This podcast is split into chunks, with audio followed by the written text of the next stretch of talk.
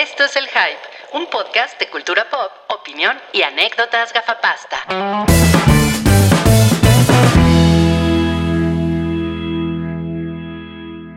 Tres, dos, uno. Ya estamos en vivo con la edición 333 del podcast del Hype. El día de hoy tenemos una alineación de lujo, o sea, tres de los cuatro güeyes que siempre salimos.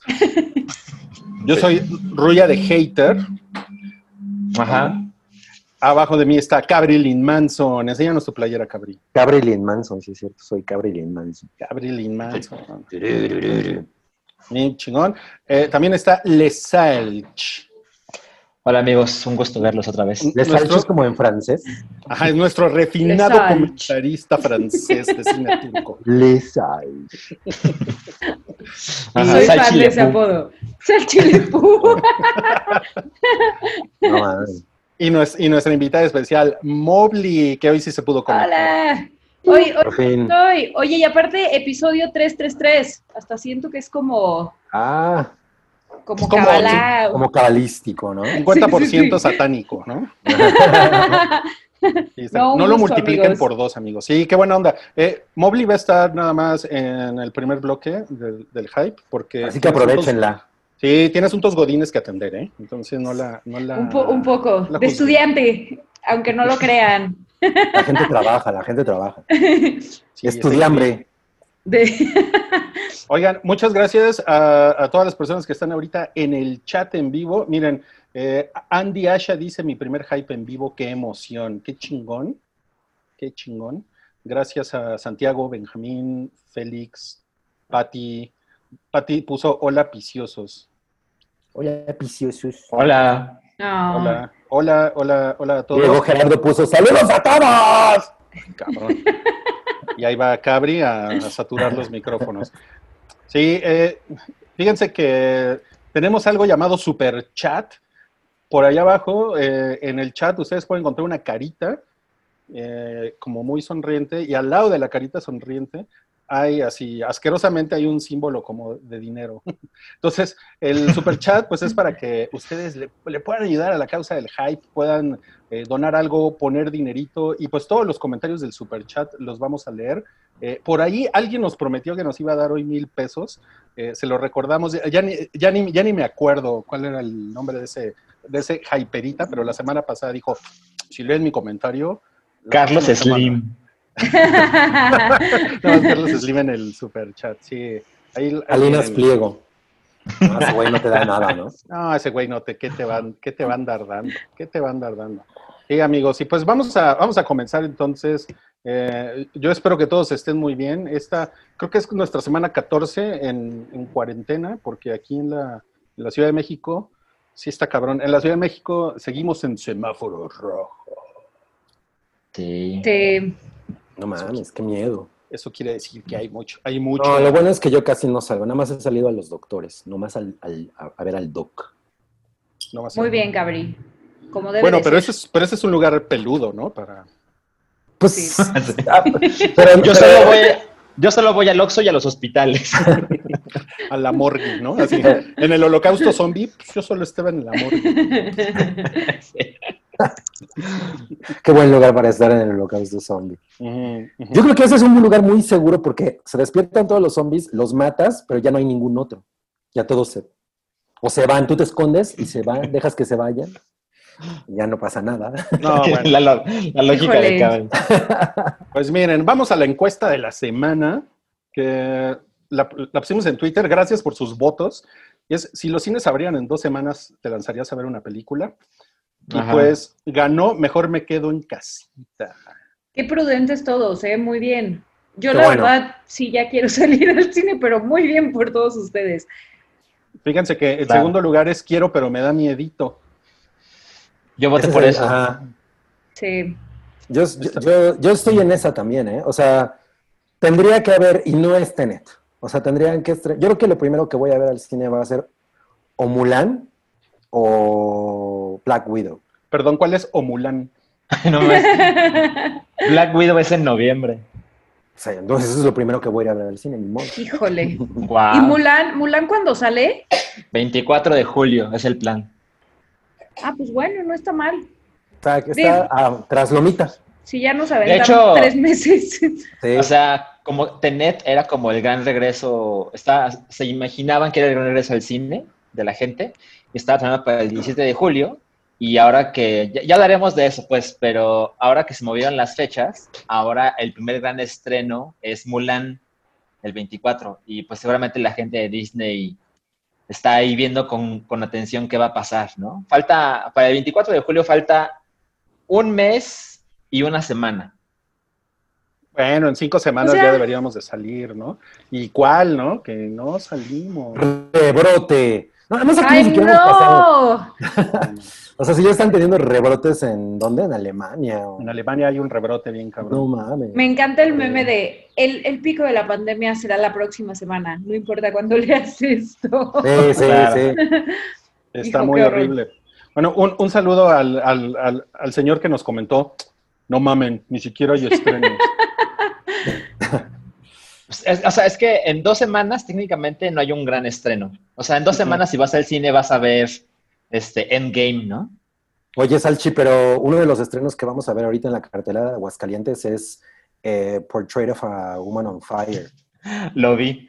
Película maldita. Así de, bueno, sí, sí la vamos a poner en el cine. Pero en. Aguascalientes. Oye, pues mira, Salchi, justamente dicen, Eric puso en Twitter, estoy seguro que van a volver a estrenar Endgame. Y aquí está su pendejo que la quiere volver a ver en pantalla grande. Híjole, No. Eric, estoy totalmente contigo. Yo vería Endgame mil veces más en el cine. De plano. Pero Ay, puso me encanta. Qué es bueno que, que viene. O sea, sí es la de, la de Avengers, ¿no? ¿La odian aquí o cómo? No, yo no la odio. no, Ah, yo la odio. amo. A mí me da lo Yo mismo. odia todo. No, Ok. o sea, es una película que vi la vez que la vi en el cine y ya la verdad es que no volvería a ver. Pero tú la, tú la odias, ¿no? Tú la odias muy cabrón. Yo no la odio, o sea, es, es- esa es como la fama que se me ha hecho, pero, pero no es que la odie, o sea, la verdad ya, Mira, ya so- estoy... so- lo que pasa es que estoy solo- exhausto. Solo les recuerdo eso. que Cabri, Cabri se quejó más de Endgame que de Cindy la Regia. Eso es verdad, eso es verdad. Eso es verdad. Eso es verdad. Eso es verdad. híjole, está muy extremo. Qué cosa tan cabrona. Oigan, y pues, eh, ah, mira, nada más, Santiago ya nos puso aquí eh, algo en el superchat. Muchas gracias, Santiago. Cloud. dice- Gracias. Gracias a Cloud. Dice, gracias por traerme a Moblina. Aquí está para el gel antibacterial. Pues sí, ¿eh? está carito el gel antibacterial. Eh, y hacen una pregunta, Mobli, ¿te gustó el PS5 o irás por la Xbox? Ay, amigos, que me comprometen aquí, a, pero les voy a confesar que yo ya mi corazón lo tiene Nintendo. Ah, Muy bien. muy Muy bien. Eso, Sí, es- eso responde a todo. Y también Cloud pregunta, Cabri, ¿cómo sigues de salud? No, pues mejorando. Miren, la verdad es que ahorita lo único que me falta es, lo que le decía a un- una amiga que lo único que me falta es ya poder salir a la calle para, para probar mi cuerpo, a ver si ya estoy bien. ya sabes, o sea, como poder caminar normal, o sea, ya sabes. ¿no? Eso es, pero me siento muy bien. Ya me No, siento pues, muy bien. Chingón, chingón. Qué bueno. Qué bueno. Luis, saludos Gracias. desde Aguascalientes. Gracias, Luis. Saludos. Saludos. Saludos. Disfruta el cine. Sí, sí, esperemos que disfrutes el cine porque en Aguascalientes hay cine. Ahorita, ahorita vamos a hablar de eso. Eh, queremos em, empezar a platicar. La semana pasada hablamos de Cinépolis, de las medidas que va a, tona- que va a tomar Cinépolis. Y, y para, para que no nos digan que aquí somos este, mamadores de Cinépolis y hablamos mal de Cinemex, ahora vamos a hablar. Bueno, Cinemex salió un poco más tarde. O sea, esto Yo, yo debo admitir que me gustó más como la, la manufactura de este anuncio de Cinemex que el de el de. Cinemex.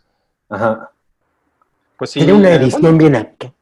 ¿Sí? ¿Tú crees? Mira, por ejemplo, ahí, ahí está el, el gel antibacterial y está la, la pistolita de picor.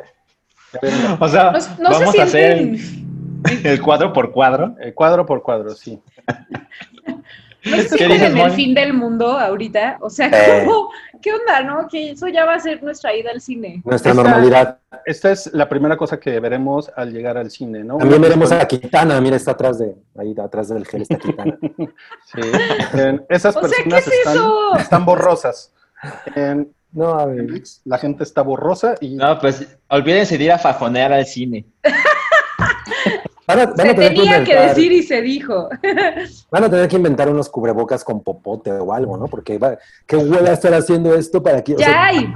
En Estados Unidos, la, la ¿Ah, sí? tierra donde, donde surgen grandes ideas como el cubrebocas que se abre y puedes meterle un popote. Ajá. Oiga, pero los, los popotes Sí. hace un año eran, eran muy malos porque se le metían en la nariz a las tortugas. Claro. No, pues ya hay sacrificios que hacer. El regreso de los popotes. ¿Las tortugas o el cine? Miren, Híjole. aquí hay, aquí hay una señora con, con su casco de soldador, que es el tradicional casco de soldador. Ah, ah, le- ah, se llama Espacio Seguro. Espacio La, Seguro. la iniciativa de Cinepol, digo de Cinemex se llama Espacio Seguro. Es, es lo opuesto a Gravity, ¿no? Porque Gravity no tiene nada de espacio. seguro. Exacto. Eh, ah, muy bien. Gel Híjole. y... ma- miren, ah, miren, es- esa cosa me encanta. A ver si ahorita la pescamos. Se ve bien cabrón, ¿no? Cómo están limpiando todo. No mames, ¿ve? Sí. La neta, eso sí digo, pues, o sea, debió de haber sido siempre, ¿no? Como todo eso de las superficies es de que, uy, no. Porque hasta ahorita se, le- se les ocurre, ¿no? pero, pero no, muy bien. O sea, yo, yo la verdad creo que sí probaré mi suerte y, y me aventaré a ir al cine. Ahí les, les cuento cómo me va.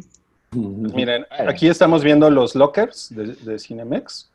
Hay una persona con un suéter verde que como que se está robando algo de una mochila.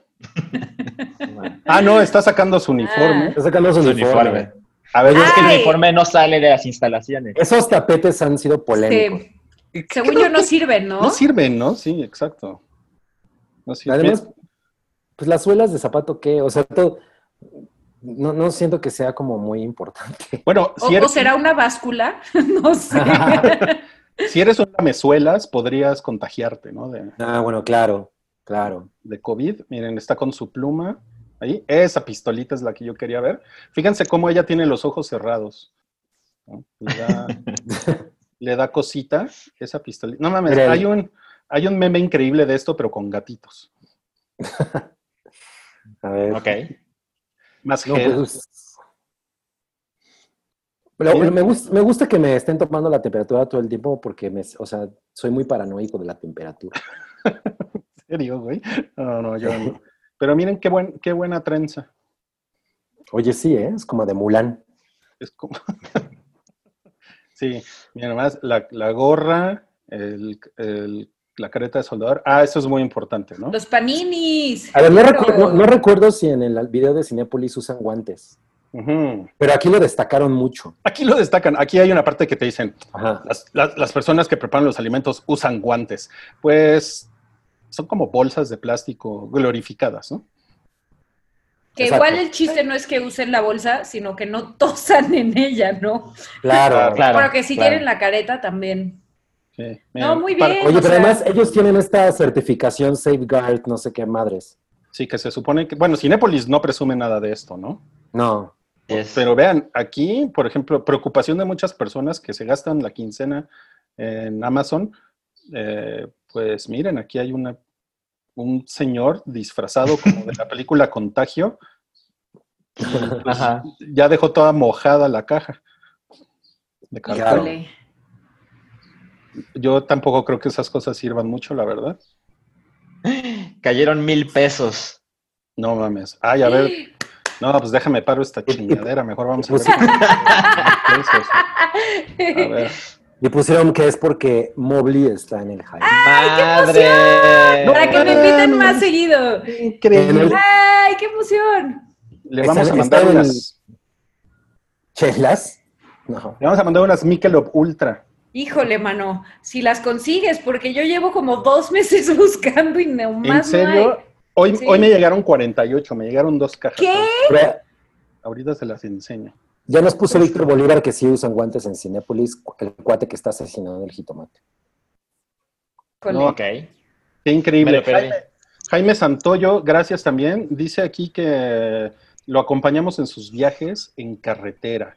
Eso está, eso está lindo, ¿no? Sí, Mira, Jaime Santoyo tiene su foto de perfil con una corona. Espero sea la cerveza y no el beach. No, Oye, sí. pero el, el que va en la carretera será como trailero, así de esos que No, yo, yo espero que no estés manejando, ¿eh? O, Sí, exacto. que, o sea, Que no nos, est- que no nos estés viendo, ¿no? Que, que nos estés escuchando. Mira, es Palomín. Palomín. ¿Nos Palomín- consta que se llama Palomín? No, eh, Palomín no sale, no sale en el, en el nuevo comercial. O sea, se me hace que Palomín se enfermó y Cinemex no nos, no nos ¿Qué quiere nos quiere decir. decir? ¿eh? A, a mí se me hace que por sus escándalos sexuales ya Cinemex se está deslindando. De- De hecho, creo que sí. Ahora vamos a los estrenos de la semana. Hoy en Sí. Cinemex Aguascalientes. Ve- Veinteañera, esta es la cartelera en Cinemex Aguascalientes. La verdad, felicitaciones a los hidrocálidos que van a poder ir al cine. Estas, las- estas son las opciones. Veinteañera, divorciada y fantástica. Quédense me dieron ganas de verla, de, de tanto que han hablado de esa película en la cuarentena. Ok. Grandes espías. ¿Esa con quién es? Es la que le dio voz Tom Holland y Will Smith, ¿no?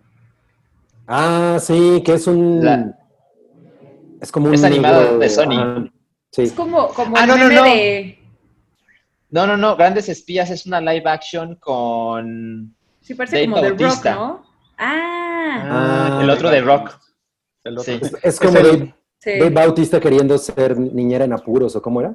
Ah, no, ese es Eh, Vin Diesel. Ese es Vin Diesel. Hijo, es Sí, que... sí es, sí es como, Dave Bautista es como de rock con descuento, ¿no? ¿Por qué todos los mamados quieren ser niñeras? No entiendo. Desde Schwarzenegger. En el juego del asesino. En el juego del asesino, que se ve terrible. Ajá. Todas estas ya las comentamos, ¿no? Antes de la pandemia. Eh, Mientras estés Ajá. conmigo. Retrato Y de una mujer. Ah, bueno, El Hombre Invisible no lo he visto, pero dicen que está bastante buena. Seguro ya la comentaron también. está chida, sí. Sí, Bella Mobley. La de Nicolas Cage también. Imagínense, así de. Tenemos cinco películas, va la de Nicolas Cage. No, pues. Bien, ¿eh? Bien. ¿Quién estuviera en Aguascalientes? ¿Cuál es, cuál es el, el platillo típico de, de Aguascalientes? La verdad, no, no sé. Pero ustedes lo pueden comentar Es una por ahí buena pregunta. En, en el chat, ¿eh? Porque yo no tengo idea. La verdad, nunca he estado en Aguascalientes. Oye, ya, ya nos preguntaron que si habrá eh, taquilla pilla, porque pues ya hay taquilla. Este, sí. Pues más que De una hecho- pregunta, es una afirmación, ¿eh? O sea, A ver, si te metes esperen. hoy a Canacine, ¿qué pasa, cabrón? ¿Qué pasa? Bueno, puedo dar aunque no esté cabrón, ¿no? O sea, si, si te metes hoy a Canacine, te muestra la taquilla del 20 al 22 de marzo. La taquilla pilla es presentada por el tiburón mamalón. Por eso de Shark, Ok. por aquello de Shark Week. No, no. No, no, no. Por, por favor, hay que evitar la taquilla pilla. Eh, ¿Qué les parece si pasamos a los estrenos en Netflix? Miren, ¿Ok? se va, a estrenar, se va a estrenar algo que se llama Amor de Gata, que es un anime. Sí, se trata de una, se trata de una chica que le, pues, le gusta un güey de su, de su salón y para seducirlo se convierte en una gatita. Y, y no estoy, y no los estoy engañando, de eso se trata.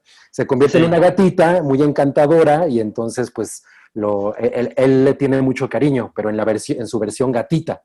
Entonces ella empieza a tener como este conflicto entre me quedo siendo gatito o me quedo siendo humana, porque pues como humana, como gatita sí me quiere. Es como Ryoga que se hace pechan para estar con Akane.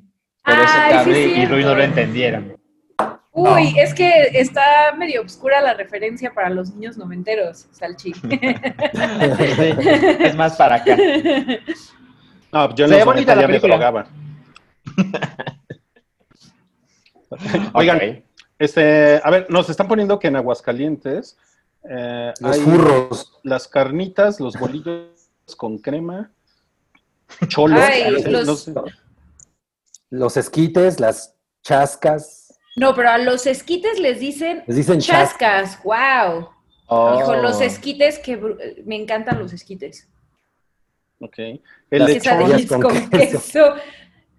Saúl quiere ver el mundo arder. O sea, Sí, no hay, no hay otra razón. Exacto. Ah, ok, ok. Eh, otro estreno en Netflix es The Sinner, eh, dos puntos, Jamie. Es la temporada 3 de, una, de una serie antológica que es con Bill Pullman. ¿Alguien la ha visto? No. Es No, pero- buena. Ah, ¿sí? ¿Tú lo has Yo visto? la he visto. Es muy chingona. La primera es con Jessica Biel. Ujú. La segunda es de, es de una secta tipo como Amish. Ujú. Ok. Oh. Y hay, y hay un asesinato y está medio, medio darks. Bill ¿Como Pullman menonitas? está- Como menonitas, sí. Eh, Bill Pullman está poca madre en esa serie, está bien, está bien chingón. Y lo chingón de que sea antológica es que él es el detective y le tocan estos casos de, de asesinatos y, y la serie son, haz de cuenta, ocho capítulos y en los ocho capítulos pasa todo.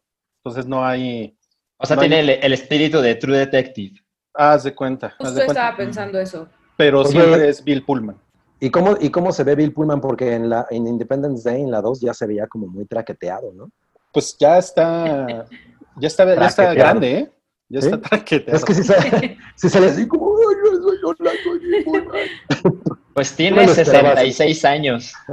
No son tan... no son tantos. Ajá, exacto. Oigan, Cloud nos pone aquí también, gracias por otra aportación de Cloud en el superchat, y dice que cuánto dinero para tener a las tres chicas juntas.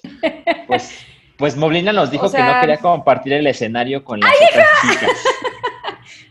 ¿Qué? Con- Mentiroso. balanceando los secretos del hype. Con aquellas dos, Ajá. con aquellitas. No, Miren, hombre, lo vamos a pensar y les hacemos una oferta. Exacto. me parece bien. Ok, ok. Estrenos en Prime. Y en Prime, The, The L Word Generation Q.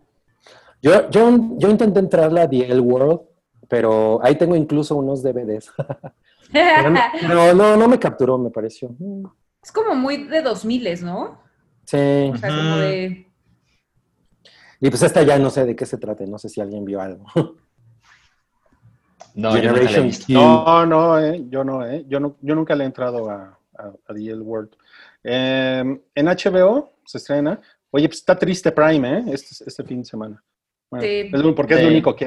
Eh, en. HBO se estrena Shaft con Samuel L. Jackson. Bueno, ya, ya, ya Es- salió. ¿Es la primera? La- o sea, la- me refiero a la- al primer remake, porque hubo un segundo remake, ¿no? Es el segundo remake, es el de 2018, creo que es. Ah, ok. 2019. 2019, sí. Ok. Pero mira, es una película que costó entre 30 y 35 millones y recaudó 21.4. Entonces, nadie estaba interesado y no creo que eso vaya cambiado ahora. Pues quién sabe, a lo mejor ya sabes que luego hay cosas que llegan a entretenimiento casero y pues como que se hacen un poquito más exitosas, ¿no? Más accesibles. Ajá. Pues a lo mejor con el, con el Black Lives Matter, ¿no? a lo mejor. Ah, puede ser. Sí, No la he visto de ese modo. claro, pues todo, todo eso se traduce en dinero. Bueno, eh, y, y se estrena en HBO el sábado, se estrena Downhill, que creo que es una película que comentamos aquí. Sí. Sí, se me- es- A mí la verdad se me antoja mucho verla, ¿eh? Sí Yo, se ve- yo la vi, yo la vi, fue la película, mi última película antes del el apocalipsis. Ajá. Y yo me divertí, porque pues además a mí me caen muy bien los dos, pero no es buena película para nada. Pero Ah. Salchi vio la original. La original es espectacular. Es la, la sueca, la versión Oye, gringa. yo la tengo que ver. Sí, yo todavía Sí. la tengo que ver. Sí, súper bella, cabrón. Pero hay una muy buena escena de, de Will Ferrell. Oigan, este, gracias a Erris, Ferris. que dio una aportación para que Salchi se corte ese pelazo. y, y- y- y dice que tanto, porque le puedo cortar, pues, aquí, ¿no? Pues dice, no, o sea, bueno, él aportó 50 pesos, que yo creo que es como, Ah, ya. a lo mejor es como una quinta parte de un, de un corte de pelo de caballero, ¿no? Pero, pero ¿por qué? O sea, es, es mi look de cuarentena. O sea, no sabemos si esto vivirá después del apocalipsis. Oye, Salchi, ah, yo Pues digo que está padre. sí, yo, yo tengo una pregunta, Gracias, Salchi. gracias. A ver. ¿Haces algo para que quede así o solita? O, o- O te despiertas así en las mañanas. Exacto, exacto. Mira, I, I woke up like this. Literal. Exacto. O sea, solo, solo le hago esto y ya, tiene vida propia. Oigan, No, pues. es- este comentario está, está muy cagado. Dice. Ángel, dice, Moblina se parece a Daisy Ridley. Le quedaría genial el, cos- el cosplay de Rey. Ándale. Eso sí no me lo habían dicho, ¿eh? Eh, El Rey pero- Skywalker. pero, pero sí, pues, o sea, nada más que podamos hacer fiestas de Halloween, ¿no? Te compras una sábana medio Sí. percudida y, y con y un te- palo de te la escoba. amarras. Ajá, exacto. Ay, Rey Claro. a mí sí me cae bien. Sí, sí, o sea, la última de Star Wars sí me gustó, entonces lo, lo tomo como un cumplido, un muy buen cumplido. No, pues qué chingón. Josh Mira. Rocco, gracias por tu aportación, Josh. Dice que nos sigue desde 2013. Eh, los quiero un chingo, pero no demasiado para ser Patreon. Eh, está bien, gracias por la aportación de todos modos. Y dice que esta aportación que dio es para unas caguamitas. No, pues muchas gracias. Sí, qué padre, ¿eh? qué padre. Qué padre. Mejor nos hubiera dejado una para, para una, un Campari. Para unos coctelitos. Limosneri con garrote. Sí, totalmente, totalmente. Oigan, ahora vamos a hablar, eh, vamos a pasar a un, a un- a un buen tema, un tema sabroso, un tema que tiene sustancia. Sí, Ajá. sí, sí. Me emociona hablar de esto, ¿eh? Vamos, yo, Ay. yo A mí también. Vamos a hablar del desastre que fue para Netflix la miniserie de la niña Paulette, que se Se, estrenó. se llama Historias de un crimen, dos puntos, la búsqueda, así se la llama. se estrenó la semana pasada. Yo voy por otra cerveza, pero ustedes, por favor, comiencen. Pues No, Cabri pues. la vio. Yo la vi. ¿Y ¿Tú qué la tal, viste? ¿Completa? Miren, O sea, la estaba a punto de, mo- de- de verla y me dijeron de que neta no pierdas tu tiempo. pues tiene este efecto eh, de que no puedes dejar de verla porque es muy mala. ¿Ok? O sea, yo, yo la vi porque tengo una amiga que está, estuvo metida en el caso. Entonces queríamos ver cómo las representaban. ¿No? O sea, Ajá. eso, no, eso nos daba mucho morbo. Sí. Eh, y el primer episodio dije, no, güey, ya, o sea, no, no creo que esto me dé, o sea, mi- que mi capacidad es de, de aguante de para ocho episodios o siete creo que son, este, de esto, es muy mala. Pero no pudimos parar. Entonces, en ese, toda. sentido, en ese sentido está bien, o sea, cum- cumple su cometido. Pues, o sea, yo creo que sí tiene esta cosa de, de- de- de que ahora, a- o sea, ahora quien realmente se divierta, ¿no? Que diga, no mames, esto está muy cagado. Porque además hay una cosa, tiene, es una cosa policíaca y además tiene que ver con una tragedia, pero, pero es, pero tiene un tono humorístico. ¿Qué es lo que, lo que más le criticaron? Ajá, ajá. Y, y yo me acuerdo que yo decía, güey, no entiendo, esto es como para que nos caguemos de risa porque me parece como un poco de mal gusto. Y además al final, lo que me pareció peor es que no hay como un, como, no hay una perspectiva como de respeto hacia la niña. Eso se lo pasan por el culo. O sea, la verdad es que todo se trata de los actores, ¿no? Que tuvieron como que ver con todo el desmadre, que fue la mamá Lisette, el papá, los, la, los, el, su procurador, el procurador, o sea, toda esa banda es la que brilla, pero como la niña, nunca, nunca, nunca hay así como, güey, no mames, pobre niña, ¿no? ¿Nunca Eh, sale la niña? O sea, sí sa- sa- sale en fotografías, es, es- o sea, el, trat- el tratamiento que le dan a la niña, la verdad es que es bastante lamentable, eso sí fue lo peor. Y, y justamente la chica que es mi amiga es la amiga de la mamá, o sea, esa amiga. Híjole. ¿no? Oye, Gabriel, y nos acaban de dar una, una aportación en el superchat pidiendo que cuentes lo que, lo que sabes del caso. No. Bueno, lo, lo- lo voy a soltar porque, porque No, pero pues que le, que le pongan más dinero. sí, Bienvenidos al último episodio del Hype. Eh, además hay otra, hay una nueva cosa, hay, un- hay una cosa que salió a raíz del- de, este, de esta miniserie. Que por otro lado, yo cuando la agarré, no, como que, no, o sea, no vi nada, nada más dije, ah, voy a verla ya. Yo estaba esperando un documental, ¿no? Como una cosa así tipo, pues ya sabemos, ¿no? Lo, lo- lo de Ted Bundy o yo qué sé, pero no. la o de sea, O.J. Simpson, ¿no? ajá, pero no, o Porque sea, sí aparte es- se llama Historia de un crimen, entonces... Ajá, exacto. Yo, iba- yo estaba esperando más como una mezcla entre entre dramatizaciones y, y- e investigaciones, ¿no? O sea, no tiene nada que ver con eso. O sea, eso sí se lo pasan por, el- por todo, pues, por entre el culo, ¿no? Entonces, esta es horrible. Hay una parte, no mames, esto sí es de, güey, no, no, no llegaron hasta allí. Hay una parte en la que el, el pro- el procurador eh, de justicia habla con Hannibal Lecter. O sea, eh, pasan escenas de... La cara de Moblina. sí. O sea, pasan escenas sí, del silencio de los inocentes. ¿no? De, de- no me acuerdo qué es lo que dice Hannibal, y el otro güey le responde, ah, entonces sí, eso es lo que tengo que hacer, señor Hannibal, ¿no? Muchas gracias. Y se despierta de su sueño porque está soñando y dice, gracias, Clarice, ¿no? Entonces llaman, es cuando llama al FBI, que viene el FBI a, a ayudar en la investigación, porque él lo que quería era pues sa- salirse un poco del problema, porque ya había hecho un desmadre este cabrón, ¿no? O sea, el, eh, que no querían que, que Peña Nieto no saliera empapado en esto, y entre más el güey investigaba, más empapado salía Peña Nieto, ¿no? Como gobernador del Estado de México.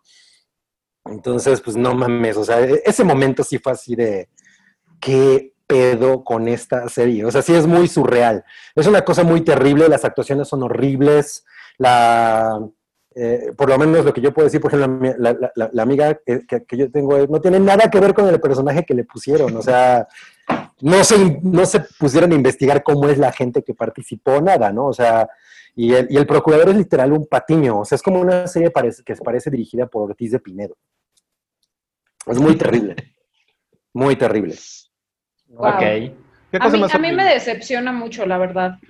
O sea, porque, porque eh, me gustan mucho estas series como de crimen y de investigación y creo que Claro. en México hay casos, justo acabo de leer el, el libro de, de Florence Cassés, se, lo- se los recomiendo muchísimo y creo que hay casos súper interesantes que se prestarían para, bueno, a ver, paréntesis, no el libro de Florence Cassés, eh, lo escribió este, este Sí, o sea, un un libro sobre Florence. Exacto, exacto Ajá. pero, pero la verdad es que hay muchos casos que podrían dar para, para algo tipo American Crime Story, ¿no? O sea, como The People versus O.J. Simpson y así.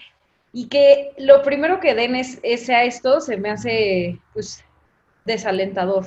Sí, como una especie No, de... es- es- o sea, como que a lo mucho quisieron hacer una especie de sátira, ¿no? Y, y es, y es muy raro porque, como dices, yo he leído mucho ese, ese, ese comentario, que, o sea, que nos merecemos algo de true crime chingón. Claro. hay mucho Claro. material, y para que salgan con esta mamada, Claro. Está cabrón. Bueno, está cabrón. Ahora, este, Regina Blandón, eh, pues se puso a responder a, la- a las críticas. Lo que, de- pa- no, lo, lo que pasa es que ella puso en su Instagram que, le- que estaba muy orgullosa de haber participado en la serie. Eso fue, la, eso fue lo que ¡pah! como que desató que el hecho de que la gente empezara a tirarle mierda. Así como de orgullosa de salir en esa mierda. así, de neta, Ajá, ¿no? Entonces, eh, Híjole, pero su argumento me parece terrible porque dice que Sí lo el es. de comedia es solo un reflejo de cómo se manejó el caso desde el comienzo en aquel entonces. no, no, no, no. O sea, yo, yo, yo sí creo que, pues obviamente, pues, todos pensamos, ¿no? Ay, qué pendejada, qué, qué circo, ¿no? Eso es lo que se dice, qué circo. Porque al final pues, fue un circo mediático, pero no está como para que lo hagas gracioso, ¿no? O sea. Neta es una cosa así de, está el procurador así de, ¿no? O sea, A ver, otra vez, otra vez, cara de procurador. no me tomes screenshots, cabrón, ya hasta tiré mi Como, hielo. como, como Trump, ¿no? Así con sus dos manos. Entonces, y para un caso pues, que, en el que realmente el, el- el epicentro es una tragedia, pues no va, ¿no? No es Claro. un tono que va. Entonces, eh, bueno, hay un rumor de que la mamá, Lisette, eh, pues tuvo ahí una cosa con Netflix, ¿no? Hay que preguntarle a Wookie cuánto le pagaron. y que ella lo utilizó para vengarse de todos los actores, o sea, de, de toda la gente que estuvo involucrada en el caso. Ah, ok. Entonces, por eso Ah. ella, ella sale muy bien parada en esta serie. Ok. O sea, o- no digo, o sea, no sale así como, "Eh, eh, eh, eh, eh", pero, Ajá. o sea, no se le cuestiona nada, no hay como un güey, ¿qué pedo con esta tipa? ¿no? Pero y entonces no, o sea, si fuera el caso, no quedaría mucho mejor hacerla con un drama de crimen, ¿no? En Pues- vez de una comedia. O sea, como que siento que sí está irrespetuoso y, y- pues, Pues sí. Sí, sí, sí. Me o sea, parece es, la mejor decisión. es inmensamente Sí. irrespetuoso. sí. Procurador Cabri. Bueno, lo Sí, que te- sí, sí. Bueno, a- a- habrá que ver qué, o sea, porque sí hubo un escándalo en redes, pero a lo mejor los números que recibió Netflix de audiencia son muy buenos. O sea, a mí sí, Sí. me parece que, que todo es intencional. Entonces, entre que mucha gente que se dedica a hacer esta clase de productos simplemente es incapaz de hacer algo chingón, eh, luego lo mezclas con hacerlo chistoso, a lo mejor todo está planeado para, pues es lo que la gente ve, ¿no? O sea, de por sí es, es un caso morboso, donde mucha gente debe tener un interés y no los culpo por ello, pero, pero el tratamiento a lo mejor es intencional para que pues, la gente se atreva a darle play al siguiente episodio. No, no sé, no sé si los números fueron buenos. Sí, pues Cabri la acabó, Ah, entonces. Yo la acabé. Habrá que preguntarle a Wookie. Ah, Alguien, Alan Canales puso, hacer la parodia es la única manera en que pueden usar nombres reales sin tener que pedir permiso a los representados. Pues no sé, porque además al final salen las fotografías de, de la gente real, ¿no? Oh. O Qué sea, de- raro. Sí, ¿Tu o sea, amiga la- tiene el mismo nombre? sí, Ok, entonces ah, eso ya se anuló. exacto, ¿no? Entonces no, no, o sea, no hay como una cosa en la que, ah, esta persona no está, no, literal, hablan de ellos por Sí. sus nombres. Entonces sí, ahí no creo que, que eso, esto actúe, ¿no? Me, me pre- pregunta, es que estoy aquí también chismeando en el chat.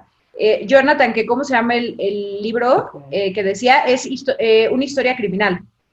Se las re- no, novela criminal, o sea, nada que estoy como, como pidiendo con la Biblia y la Biblia. No, es una novela criminal, está muy bueno, se los recomiendo. Ok. Ok, muchas gracias, muchas gracias.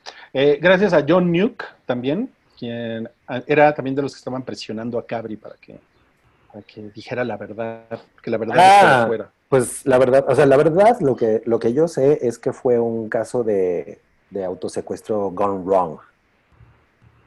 Como Fargo. qué- Ok. Ajá. O sea, que pues, el papá estaba súper endeudado, hicieron como todo este circo y a la mera hora la cagaron. Y eso no sale O en sea- la serie. No, no, no, no, cero. O sea, no estaba planeado ningún homicidio. Exacto, básicamente. Qué horror.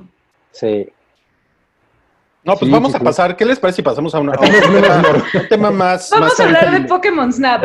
Vamos a hablar de, vamos a hablar de algo más tranquilo. A cosas del corazón. Sí. El, el- el siguiente tema es em, Danny Masterson de That 70 Show acusado No de violar a tres mujeres. Ah, bueno, tienes una manera muy peculiar de... Sí, sí, sí, vamos a levantar el hablar ánimo. tranquilo. Esto nos deprimió. No, Eh, pues sí. Este, este señor del que pues, yo, por, yo por lo menos no sabía de su carrera después de The 70 Show.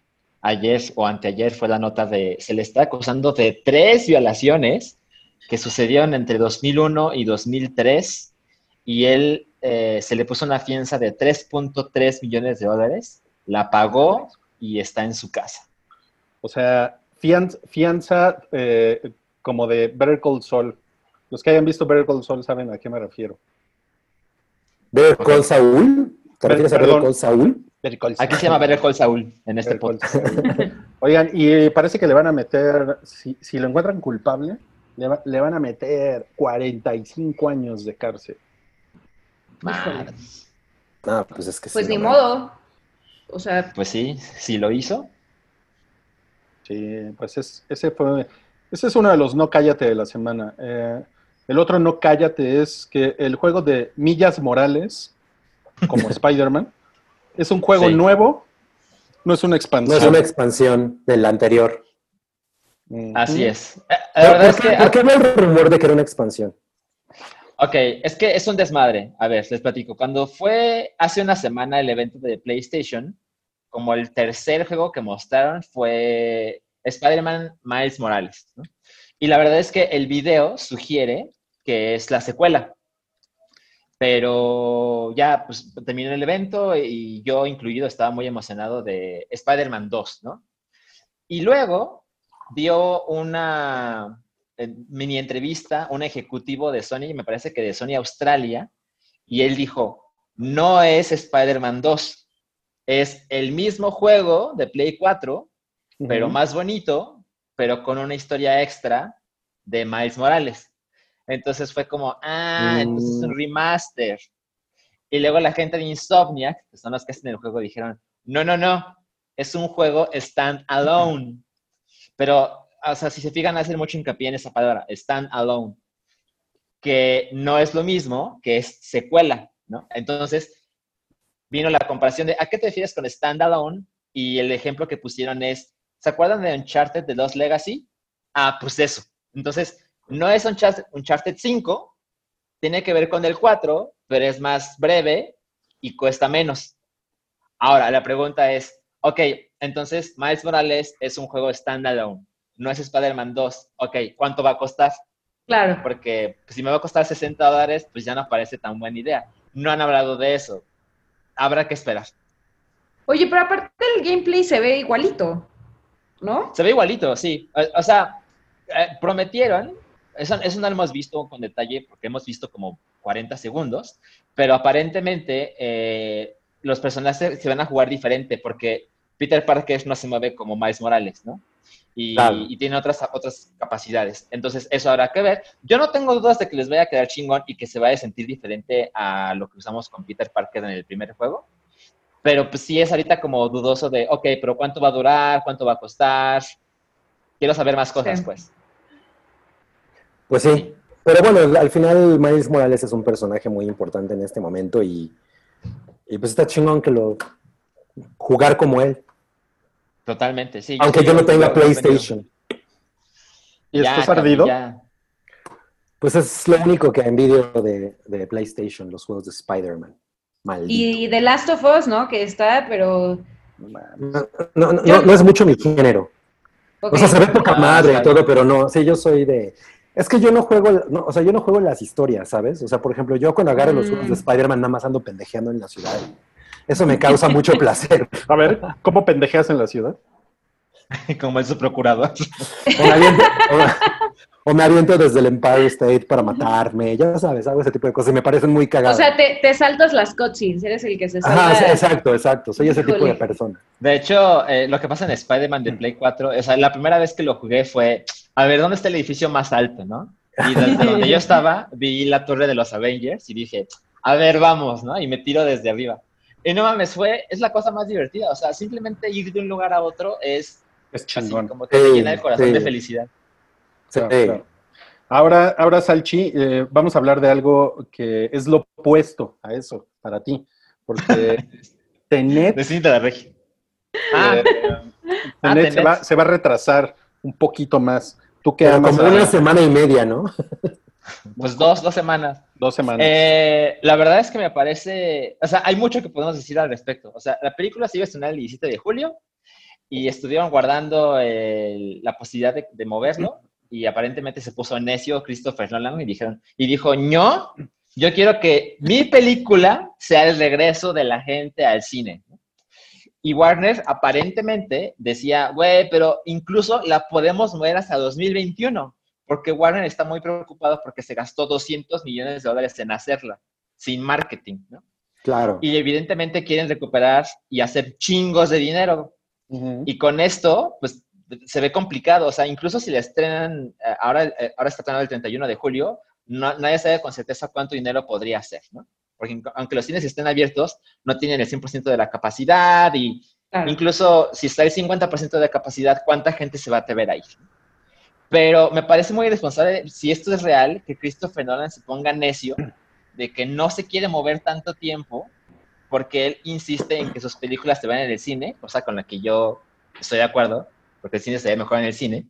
Pero, pero me parece irresponsable porque a lo mejor no es la, o sea, no la recordaremos como la película con la que volvimos al cine, sino la película con la que chingos de gente se infectó, ¿no? Entonces, Totalmente. Es, es, es, es cuestionable. Yo, por ejemplo, para cómo están las cosas hoy y para la ciudad en la que vivo, con todo el dolor de mi corazón, no pienso ver Tenet. O sea, no en el cine. O Y sea, eso, y eso viene de un, de un Chris Nolan fan, ¿eh? La verdad es que no soy tan fan. Lo que pasa es que ver las películas de Nolan en el cine, eh, ya lo dije alguna vez, la primera vez que ves una película de Nolan en el cine, yo sí salgo de, no mames, qué chingón. La segunda vez, la tercera, es como, ay, ¿qué pasó aquí, no? Pero, pero es muy impresionante. O sea, yo vi la escena extendida de Tenet que le pusieron en IMAX hace algunas semanas. Ya no recuerdo con qué película fue, pero fue una cosa similar a lo que vimos con The Dark Knight y la escena que pusieron en I Am Legend, que era es La como de una cosa máscaras. épica. Ah, claro, era- muy chingón. Eso, eso era muy chingón. Era muy chingón y así me siento con Tenet. O sea, vi como ocho minutos y no entendí nada y fue de, güey, qué pedo, o sea, ya necesito ver esto en mi vida. Y, y pues, o sea, para la ciudad en la que vivo, no, no, no vale, no, no, no, no lo vale. Salchi, pero ya viste el video de Cinépolis. O sea, sí, pero yo no confío en, Digo, de en- Cinemex. del mismo modo. También el de Cinemex, Los dos. oí. Pero yo no confío del mismo modo en la gente. O sea, Salchi, ¿por qué no te vas que- a... ve- Vete a vivir a Aguascalientes. yo creo que es la única solución, ¿eh?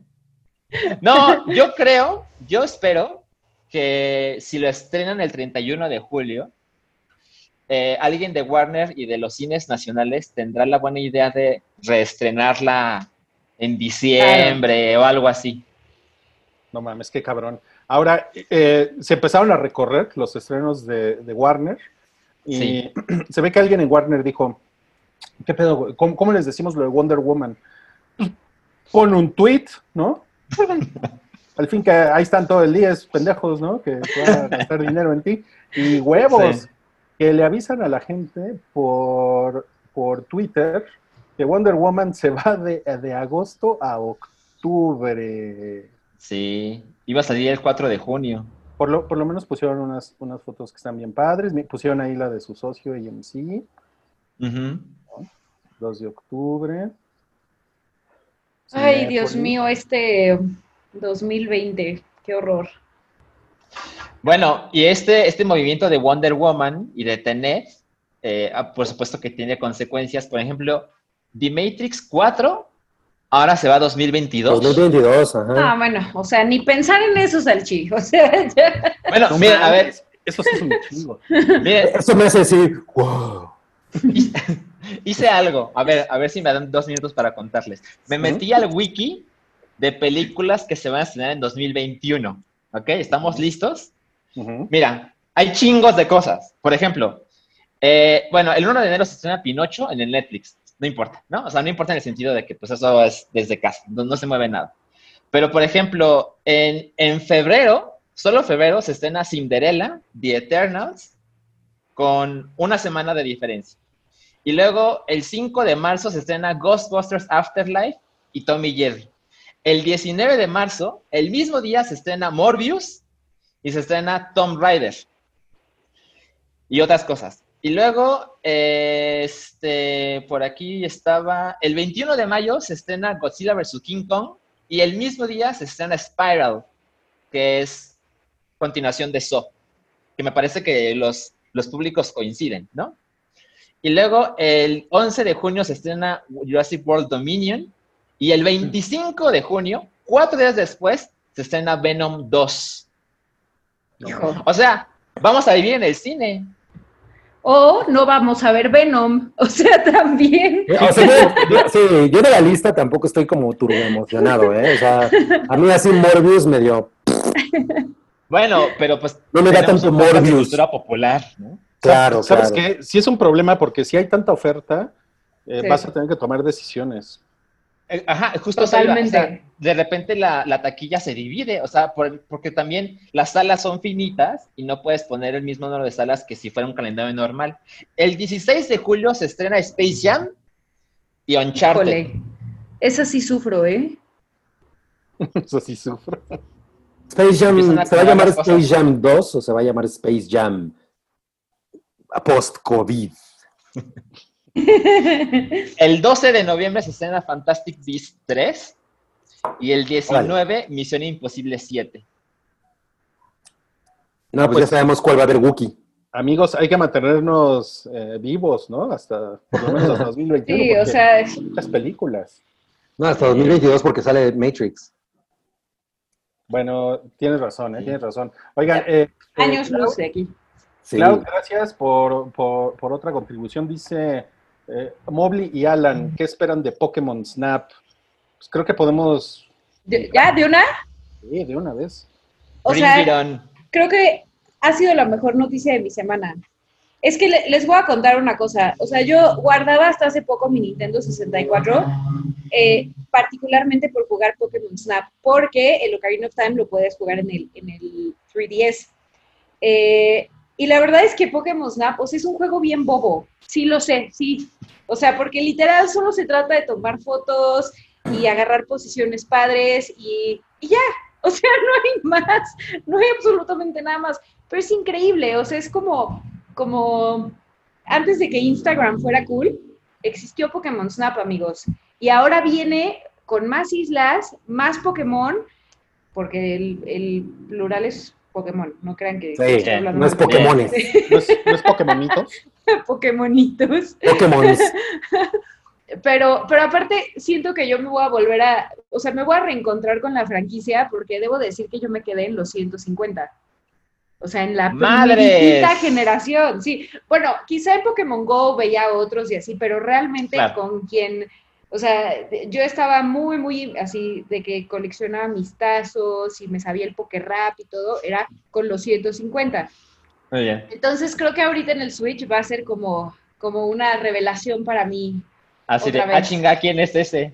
Ah, chinga, ¿quién es ese? O sea, la ballena de entrada de- de- del trailer que está, que, ¿qué es eso? Pero, Es pero, pero es increíble, amigos. O sea, la verdad estoy muy emocionada. No hay fecha, o bueno, yo- no, no trae fecha el trailer, ¿verdad, eh, Salchi? No, ahora que lo mencionas, creo que no tiene fecha. Deja- Sí, Déjalo no. googlear O rápido. sea, lo, lo que viene, según yo, de, de Nintendo, eh, entre esos uno es Paper Mario, y este ni siquiera tiene fecha. Yo asumiría que lo van a lanzar pues, finales de año, pero, pero ya no puedo esperar. O sea, si, si me tocara en esta cuarentena con Pokémon Snap, se los juro que haría mi vida más fácil. ¿Y tú, Qué Salchi? chingón. Bueno, mi, mi- mi acercamiento con Pokémon Snap es, es como lo opuesto a Moblina. O sea, yo, yo soy fan de la franquicia desde, desde que existe y yo me he quedado... Ay, cálmate, OG, cálmate. Pues es la verdad, o sea, soy millennial, bienvenido a mi vida. Y, este, y la verdad es que algunos de los spin-offs de Pokémon, como Pokémon Snap y Pokémon, etcétera, la verdad es que sí lo disfruto, pero cuando escucho a, a gente como Moblina hablar de Pokémon Snap, es como, ah, entonces solo me gusta, ¿no? O sea, no lo amo, solo me gusta Pokémon Snap. Eh, la verdad es que me parece espectacular que vuelva el juego porque el último, justo como dice Molina, se quedó cuando había 150 especies y hoy hay 896. Y, y es una secuela que tiene mucho tiempo que la gente la está pidiendo. Yo recuerdo cuando mostraban el Wii U, que, que el Gamepad este, tiene esta, esta eh, es- pantalla y la gente dijo, es que podría ser como si fuera tu cámara y como tiene el acelerómetro puedes moverte así para ver otras cosas. Nintendo dijo, no, tampoco va a haber Pokémon Snap. Entonces, ahora que yo siento que personas ya ni siquiera lo estaban esperando, fue como una muy grata sorpresa que anunciaran Pokémon Snap. Me parece... Y, Dime, dime. No, es que, na- o sea, imagínate que tenga multiplayer, Salchi, que yo te pueda mandar mis fotos, o no sé, ¿sabes? Es como... me-. Al- algo que pasaba con, con el original, y de hecho me, me enteré ayer que esto sigue vivo, es que Nintendo para promocionar el original, que debe ser como del 99, algo así, eh, hizo un torneo de fotografía. Entonces tú mandabas tus fotos y los mejores les daban premios. Bueno, ese sitio donde puedes ver los ganadores está hoy disponible. Está en japonés, por supuesto. Pero creo que abre posibilidades para que no me sorprendería que las fotos que tomes en el Nintendo Switch las puedas explorar, exportar a... O sea, ya lo puedes mandar a Twitter y esta clase de cosas, ¿no? Pero no me sorprendería que le saquen más provecho para que esas fotos se conviertan en objetos físicos, porque pues ahora es más fácil hacerlo, que tú las imprimas. En el 99, en los blockbusters, así de vieja es la historia, en los blockbusters llevabas con tu cartucho y por 5 dólares, algo así, imprimías tus fotos y eran como, como estampas así de correo, ¿sabes? Entonces fue un juego que era chiquito, pero creó muchísima conmoción y hay gente que lo adora. Y creo que es un gran momento de, de retomar esas ideas y a ver qué se puede hacer con la tecnología actual. Les decía, no sé por qué le- no le ponen simplemente Pokémon Snap 2, porque es así como, cuando salga el 3, va a ser como New, New Pokémon Snap o New Pokémon Snap 2060, no sé qué va a pasar. O puede Eh, ser Pokémon snaperísimo. Ah, exacto. Y, y ya, solo, solo, solo para terminar, la verdad es que me da mucha ternura que viene Moblina y ahora sí queremos hablar de Pokémon. Ahora resulta. Pues es- La frase que da mucha ternura es ¿Es agresiva, el, es es el tema odiado? No, no, no, no, no. Es que si, si tú lo pides, hablamos de esto, ¿no? Pero si Salchi dice, oye, quiero hablar de Pokémon, pues no. No, Con razón, con razón cuando a Rui le dije que quería hablar de, de, de Pokémon Snap fue como, jaja, bueno. No, no, no, no, no, no. Puse tus deseos son órdenes. Ok, ok. Ok, hay, un, oigan, hay un bias de género aquí. sí, la verdad sí. Eh, eh, Cloud nos dice, Ruiz y Cabri vayan a Munch Music, son necesarios. No entiendo qué es ¿No saben Munch qué Music. es? Es como un A ver, podcast, les ¿no? cuento. Munch Music es un nuevo programa del canal Token Podcast que yo nunca lo he visto, pero sé que sé dos cosas. A es de música. Ah, no, sé tres cosas. A es de música. B es con Munch y lanchas. Y tres, inicia el último minuto del domingo. No, pues yo solo estoy dormido. pues es que eres una persona normal. ¿No puede ser el primer minuto del lunes? No, primer, último minuto del domingo. Último las, minuto las del horas, las horas están hechas para que Lanchas pueda participar sin problema. Ah, claro, porque él está a la distancia. Claro. Contigo en la distancia. Exacto, Y hicieron una, una petición para que entrara Wookiee. Creo que Wookiee se enteró por Twitter. Están cabrones. Oigan, eh, Pavel nos pone, es chido tener a Mobley en el hype. Parece personaje de Wind Waker. No, nunca lo jugué. Eres, Espero- eres tetra. di- dice, "Nun- espero pueda ser un halago. Obvio ¿Cómo? que es un halago. Ah, qué chido. Ok. Eh, ¿Alguno vio Forever de Amazon? También soy No. Pavel, ¿no? ¿No la vieron? Ok. no, yo no la he visto. Eh, Pavel también es Patreon. Eh, dice, porfas, véanla. Eh, el, el dinero que está poniendo Pavel, gracias por tu dinero, es para la chevechita, el queso de, el queso de puerco y cat chow. Uy, el queso de puerco viene. ¿eh? Lo vamos a dividir así en tres. ¿eh? En tres. Yo siento que el yo siento que el cachao y el queso de puerco saben igual. Pero la consistencia es lo importante. Además, el cachao no trae pelos.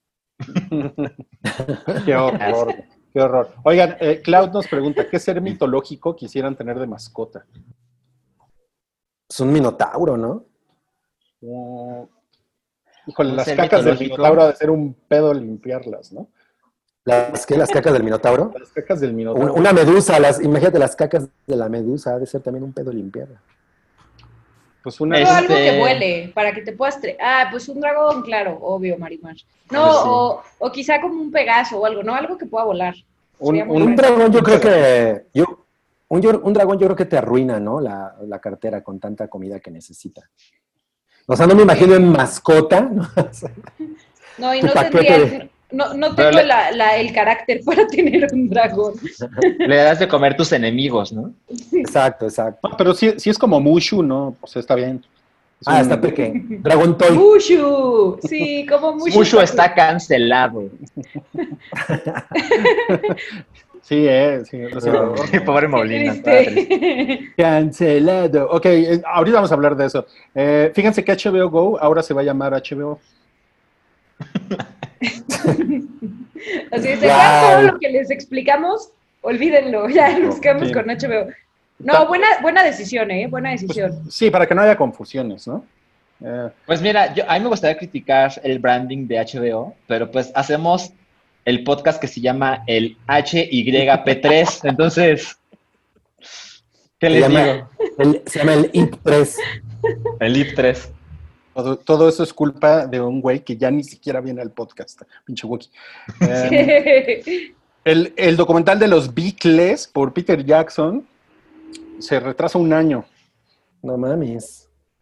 No, pues ya se va a morir Paul McCartney, ¿no? Cuando salga. Ay, Puede ser, puede ser. Diciendo yo esas cosas en su cumpleaños, además. En el cumpleaños de Paul McCartney. No, mames, ¿Ah, estás, sí, es hoy? estás muy mal. Yo, yo fíjate que eso le tengo un chingo de ganas. ¿no? O sea, Chocomiao es turbo fan de los Beatles. Yo soy fan, ¿no? O sea, no, no me sé todas las canciones, pero es muy chingón ver cosas de los Beatles en pantalla. De los, de los Beatles. Los Beatles. Ajá. Oigan, eh, bueno, eh, eh, quiero contarles rápidamente que vi eh, el nuevo Joint de Spike Lee. Spike llama- Lee Joint. Ajá. The Five Blood. The Five Bloods. ¿Alguien más la vio? No. Tú me dijiste que no lo viera. Ah, chinga. Yo no te dije que no la vieras. No, no, no. ¿Por qué interpretas eso? Eso, lo tengo escrito. Dijo, lo, lo dijiste con otras palabras. Ajá, exacto, lo dijiste con A ver, otras ¿cómo lo dije? Que no O sea, yo te tan bueno. pregunté, eh, ¿voy, a ver Mississippi Burning o voy a ver eh, the, The Five? The Five Bloods. ¿En qué, mo- ¿En qué momento eso es no la vean? Y me dijiste, no, pues no está tan buena. Bueno, ya. Cabri, Cabri es muy selecto con lo que ve. Exacto, muy selecto. Sí, Que claro, además claro. te hice caso. Ya no te voy a volver a hacer caso. Ah, No, pues, ¿saben qué? Es muy. Lo, lo único que quiero decir es que es muy melodramática y eso no me, no me gustó mucho, eh, porque la verdad sí me dio un poco de hueva. O sea, es como todo este drama de, de cinco señores que regresan a Vietnam, eh, un poco como, no sé si se acuerdan de Tres Reyes. Sí, la de George Clooney, que es de. ¿Cómo se llama? De, de Russell, de David O. Russell, es esa película. Ajá, de, es, de, es de unos güeyes que, que roban dinero en la guerra del Pérsico. Ajá. O sea, no es como propiamente una película de guerra, es más como una película de un, de un robo y de unos mercenarios, ¿no? Y esta película son, son unos güeyes que están muy traumados por la guerra de Vietnam, unos señores, y regresan a Vietnam, pero la verdadera razón por la que regresan es porque hay eh, pues un chingo de oro que los cabrones dejaron ahí en 1971 por alguna misión en la que estuvieron involucrados, así lingotes de oro. Así. Órale. Y Ok. regresan por eso y pues como que todos los traumas se les vienen encima, luego no son los únicos que quieren el oro, entonces las cosas se ponen ahí como medio, medio, medio violentas. Eh, ha- hay, hay minas y la, y la gente explota de una manera muy espectacular en esta película por las minas. Eh, y la verdad es que la, la música es espantosa. O sea, la, música original es como de... "Oh, oh, oh", es música sinfónica que a mí, se- a mí me parece muy extraño que Spike Lee tome como esas decisiones. De, de Hubiera poner- puesto un funk, ¿no? Pues es que no mames, en... O sea, en la de... En la, en la de Do the Right Thing empieza con Fight the Power, Ah, claro. ¿no? The Public Enemy. Tiene como mu- mucha onda. Fight the power. Hate, love. No mames. Y aquí, música sinfónica, la verdad, horrible. Y hay un personaje, eh, no sé si ubican a este güey, del Roy Lindo. ¿Del Roy Uy, Lindo no. se llama? ¿Del Roy Lindo? No. Pues miren, es un señor, es un señor negro, obviamente. ¿eh? Ahorita voy a, voy a utilizar el, el poder del comparte tu pantalla para mostrarles a Del Roy Lindo. Órale. Ok. ¿Ahí lo ven? Sí. Ah, pues sí, sí lo Mm. hemos visto. Sí lo han visto, ¿no? Bueno, él es como Claro, sí. Sí. el personaje más conflictivo en esta historia. Y la verdad es que, no mames, a la mitad de la película yo ya quería. El, el güey se la pasa tomando decisiones pendejas. y es un mamón. Y se la pasa peleando con todo el mundo. Y pues él básicamente le acaba jodiendo todo, ¿no? Spoiler. Eh, y está muy de hueva. Y dura, puta, dura como dos horas y media. Entonces, Dura dos horas y media. no. no, no mames. Sí, Sí, la, porque el día que la quería ver, justamente ese fue el, el factor decisivo. La verdad es que la primera hora de película yo estaba como más interesado y se- mi, mi interés se fue para abajo. así. ¿No? Pero si le preguntan Dos a y media. no, está cabrón. Pero si le preguntan a Wookie les va a decir que es una excelente película. A ver cómo va, cómo va a decir. Uy, está muy bueno lo de Spike Lee porque salen negros y es Netflix. No mames. Qué mal. Ok, No, pero hemos, hemos llegado al momento que todos estábamos esperando en este, en este podcast. Ya llevamos una hora, una hora y tres minutos eh, de podcast, pero hemos llegado al momento más importante, que es la cuestión. La cuestión, nuestro, nuestro programa estelar de análisis con el mismísimo Robert Stack. ¿No? Eh, si ustedes tienen dudas de quién es Robert Stack, pues ahor- ahorita se los mostramos. Este, Compartir pantalla. Ahorita compartimos pantalla. Pero de lo que vamos a hablar en la cuestión es, ¿qué opina el staff de la cultura de la cancelación? Órale, ya te gustaron los, deba- los debatitos, ¿verdad? Pues a ver, ¿qué opinan O ustedes? sea, es como encuesta de Twitter, pero en vivo. A ver. Me gusta. No, pues. o yo sea, el tema, sirve. no la cultura de cancelación. Cultura de la cancelación. Vamos a cancelar el tema. No, pues yo creo que es, que, que es, que es chafón porque es una cosa muy reaccionaria. Y por ejemplo, a- acaba de pasar algo muy cagado el, no me acuerdo si fue el lunes. eh, una chica había acusado de violación a uno de los integrantes de Five eh, Seconds of Summer. Bueno, no de violación, lo, lo acusó de que le había toqueteado, ¿no? La, y al- a la mera hora acabó diciendo que no había sido él, que había sido una persona que se parecía mucho. ¿no? Cierto. Pero ya toda la ola, el tsunami de cancelación ya había ocurrido, ¿no?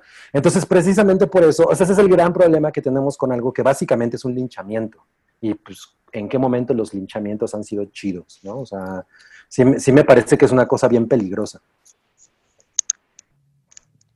Sí, a mí también. O sea, creo que, bueno, el ejemplo que ahorita tengo así eh, muy, muy en la cabeza es el de Gone with the Wind, ¿no? Que, que la quitaron de HBO.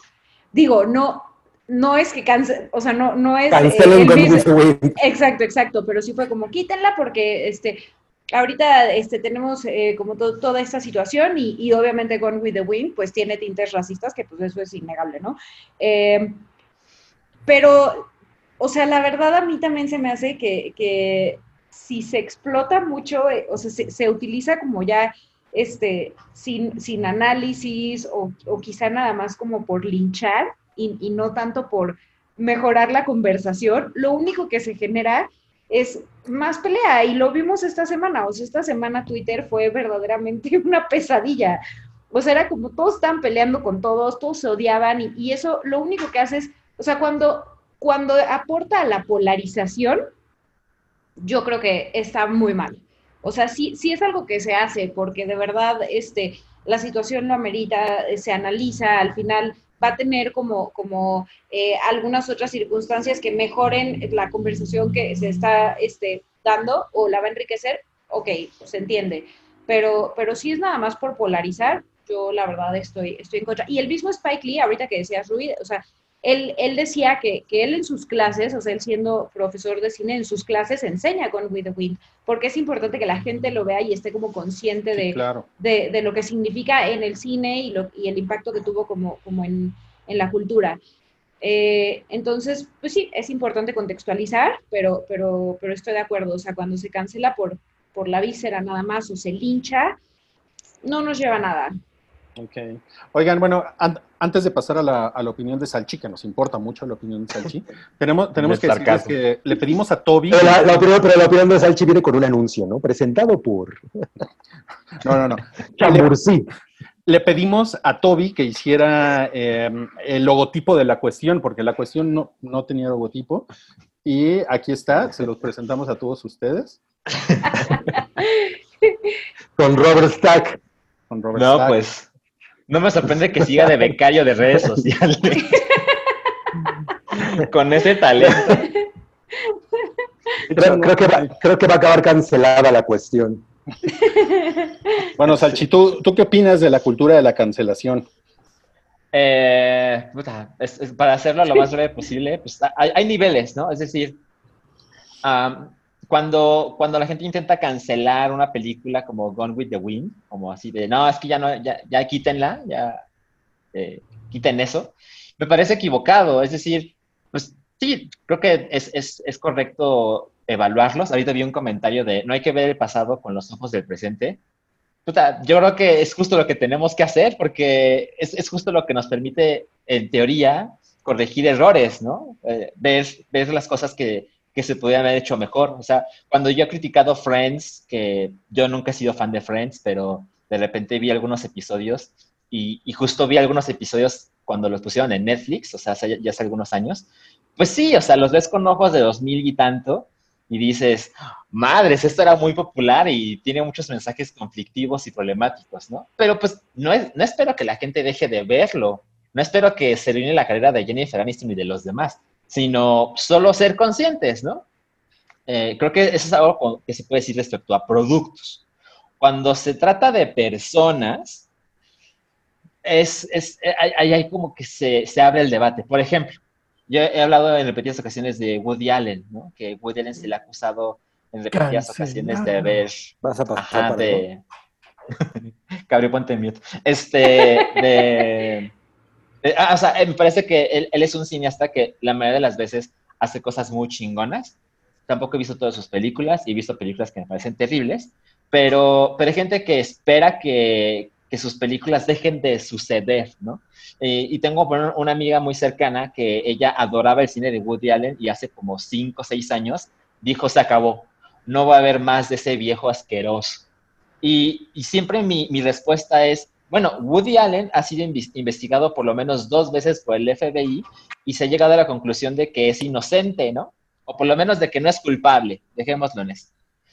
Y sí, se puede pensar manipulación de la justicia, es una persona rica, influyente, sí, sí, pero si perdemos el respeto en, esta clase de investigaciones, pues entonces ¿a qué le vamos a hacer caso? ¿A nuestros juicios? Me parece que es equivocado. Ahora, cuando se trata de cancelar personas cuyo trabajo o, o popularidad se debe a sus comentarios que siempre son estúpidos, groseros, racistas, xenófobos, pues se arma el desmadre que pasó en la semana, porque esas personas tienen muchísima influencia, o sea, tienen muchos seguidores y hay, hay personas que lo siguen porque les parece que informarse a través de ellos es mejor que las noticias. muy bien, muy bien. Entonces, eh, a, mí, a, la verdad es que sí me parece muy preocupante. No espero, o sea, para ponerle nombre, no espero que la gente cancele a Chumel. No. Ah, ya, ya, ya, ya, ya hablaste de ah, salió. El momento que todos estábamos esperando. Hasta se sorprendió, mira. Primero Cine y la regia y ahora esto, ¿no? ¿Qué me pasa? Eh, me parece preocupante que, que, tanta gente considere que ver o escuchar a Chumel es tan efectivo como ver las noticias. O sea, no es la misma cosa. Si, si, lo, si, lo, consumes como puro entretenimiento, igual considero que hay cosas más chingonas con que entretenerse, pero es completamente, siempre es decisión de cualquiera. No creo que la censura sea lo correcto. Alguna vez eh, recuerdo que cuando, cuando tuve una discusión acerca de Chumel en Twitter, uno de mis tweets decía que ojalá esta clase de cosas no tuvieran un foro, y la verdad es que me arrepiento, no borré el tweet, pero me arrepiento de esas palabras. Creo que lo que me gustaría que sucediera es que la gente, si tienes internet y puedes ver prácticamente cualquier cosa, de verdad le vas a dar 28 minutos a escuchar la opinión de Chumel Torres. No, Oigan, puse Chumel frotándose las manos y no salió nada. Ahora, eso es otra cosa que me parece importante. Lo que ha pasado con Chumel, no mames, no está todo lo opuesto a ser cancelado. Es el verdadero triunfador de todo lo que sucedió. O sea, esta, administración que le pusieron todo en bandeja para quedar como la víctima, como el censurado. Y me parece también preocupante que, personas con, esta clase de discurso se le pongan las cosas de modo en que terminen como las víctimas. Yo, por ejemplo, nada más quiero comentar una cosa. Eh, estoy del lado de la gente que dice que hubiera estado chido que hubiera ido al foro porque me, o sea, yo, mm, yo quisiera, ¿no? Que él debatiera con alguien que verdaderamente pudiera aplicarle un fatality. Pero, o sea, eso es lo que yo creo que hubiera estado interesante, ¿sabes? Em, pero bueno, al final lo que ocurrió fue todo lo opuesto. Yo creo que él él salió muy, muy bien parado, no porque haya quedado como la víctima, sino porque simplemente la conversación giró en torno a él. Sí, y además... Nadie habló de nadie más, de las demás personas. O sea, por ejemplo, estaba en Maya Zapata, estaba Tenoch Huerta, o sea, toda la, eso se borró por completo, ¿no? El único del que hablaban era, era de él. Y, y, pues ya, o sea, bien o mal que hablen de ti, pues ya hablaron y el güey está así ahorita. Yo sí creo que salió mal parado, la verdad. ¿Sí? O sea, creo que lo manejó muy mal creo que a mí lo que no me gusta es que se le escucha muy visceral, o sea, como que ya literal estaba tuiteando por inercia y... Bueno, eso, sí, ¿eh? Eso sí, o sea, sí, sí, hubo unas cosas que sí fueron así como de, órale, ya, ya está así como... Sí, y, lo que me asusta es que eso, o sea, enciende a mucha gente y se me hace como como algo que todos deberíamos de pensar de a quién le estamos dando el por, eso es por lo que yo creo, por eso es justo por lo que yo creo que, que, no era que no es nada positivo que se haya que él, haya, él no haya estado en el foro porque hubiera sido mucho más chingón que en lugar de llevar la conversación al lavadero que es Twitter, hubiera estado en un lugar en el que hay gente que realmente es profesional y, ¿sabes? O sea, esa discusión me imagino que pudo haber estado interesante, ¿no? Pues sí. Desde esa perspectiva. Nos, nos están preguntando, eh, fíjense el cambio de tema. ¿Cuál es su caballero del zodiaco favorito? Es, el mío es el que está así. Ok, o sea, no se sabe ningún nombre. Escorpión. Pero siempre están así, ¿no? Escorpión. Ok. Pues sí, ¿no? ¿El tuyo, ¿No se llaman como el zodiaco? Sí, Virgo. O sea, bueno, es que, es que depende de la saga. O sea, están los de bronce, están los de oro, están los de Odín, están los That's de racist. Poseidón. El de Virgo se llama Virgoncio. Mira, por ejemplo, de los de bronce, estoy con Iki de Fénix. Y con los de oro estoy con Shaka de Virgo. Salchi, soy tu fan, neta. Salchi, nos pregunta. Cloud que si A podemos ver. ver a Midna, porque, porque es esencial en cada capítulo. Mira, Midna está, desde donde yo estoy sentado, está sentada en mi sillón, casi roncando. Entonces, no me parece que nadie quiera que despierte a la gatita. No, no. Pero no. a lo mejor en el bloque 2 sí sale. Ok. Eh, Josh Rocco, gracias por tu aportación. Dice Salchi, con, eh, Salchi B. Chumel, Dawn of the Internet. No mames. Eh, ¿Y quién haría esa película? Quedaría Es- súper culera. Está muy cabrón, está muy cabrón. Y, y ya, se acabó. Se acabó el bloque No, 1, espérate, amigos. Me pusieron que se Ah. llama Shaka, pero ¿quién, es, ¿quién se llama Shaka? Shaka de Virgo. Ah, es el caballero, de Virgo. así. Es el, el caballero de la rosa que está ahí. Y pone Este- Pato, suena albur. Estás en lo ver. correcto, Pato, suena Mira, albur. tengo, tengo dos cosas. Aquí está Midna, mira. Verónica le tomó una foto. Oh. Ah, Y la otra es que Santiago Caballero, quien va a estar en el bloque 2, nos dijo, el foro, el de racismo que intentó armar con APRED, va a suceder hoy a las 6 pm, pero en otra organización. En Conaprep. la de AMLO. en, en, en, Conapred con K, güey. Eso, eso es un no, cállate. Ajá. Sí, no mames. Wow, ok. Bueno, pues vámonos, vámonos ya. Se terminó el bloque 1. Muchas gracias a Moblina por acompañarnos el día de hoy. Amigos, mil Fue- gracias por invitarme. Una cosa muy increíble. Esperemos verte pronto por acá de regreso. Y a Exacto. todas las personas que están por ahí en el chat, eh, espérenos cinco minutos en lo que le movemos a los cables para iniciar el bloque 2. Se va a unir Santiago y vamos a hablar de cosas eh, bien peludas eh, que sucedieron también. O sea, de Wookiee. Hay, hay, más, hay más temas, ¿eh? Hay más temas. Entonces, ahorita nos vemos, amigos. Y gracias. Adiós. Gracias, Mowgli. Adiós. Bye. Gracias, Mobley. Bye. ¿Cómo funciona? Esto es El Hype, un podcast de cultura pop, opinión y anécdotas gafapasta. Y estamos en vivo en 3, Ah, 2, cuestión. Ah, no, ya no es la cuestión. 1. Listos en vivo. Estamos aquí en el Hype francés con Le Cabré. Le Cabaret. Oh, bonjour. Nos acompaña Les Anquets, Hola, ¿cómo están? eh, Les Salch. Hola, amigos. Hola de nuevo.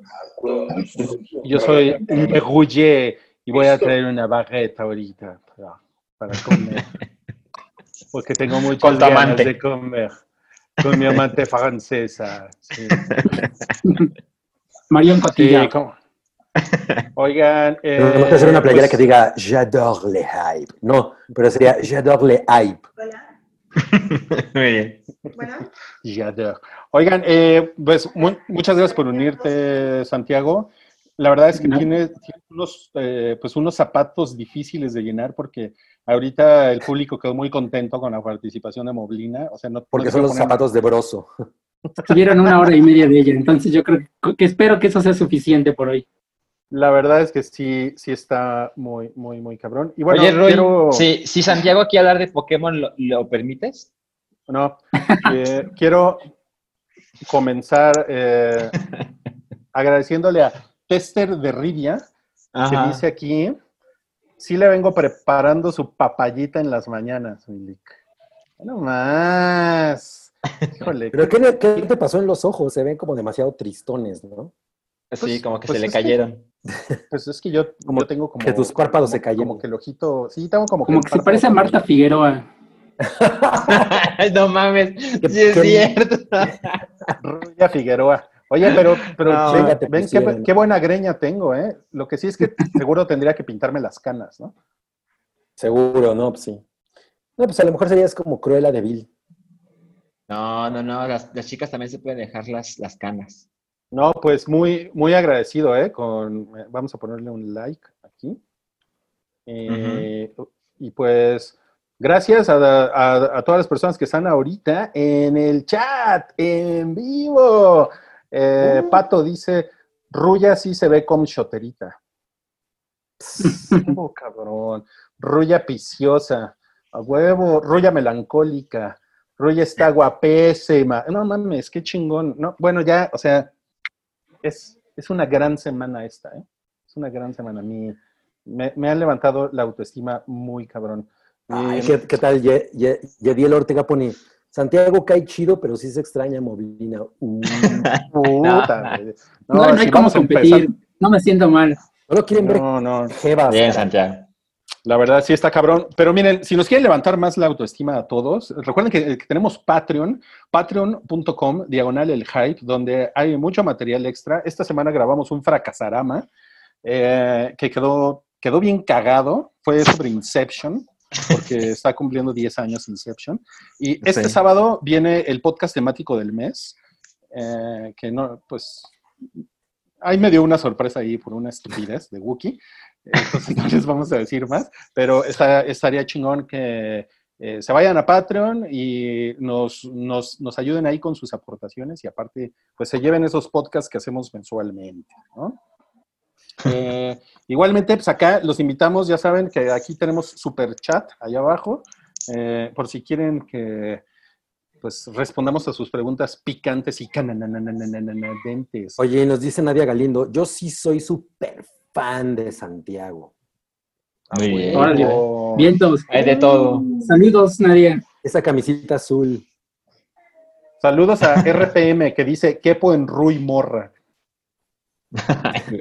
Alguien dijo que te invitaría al cine de Aguascalientes.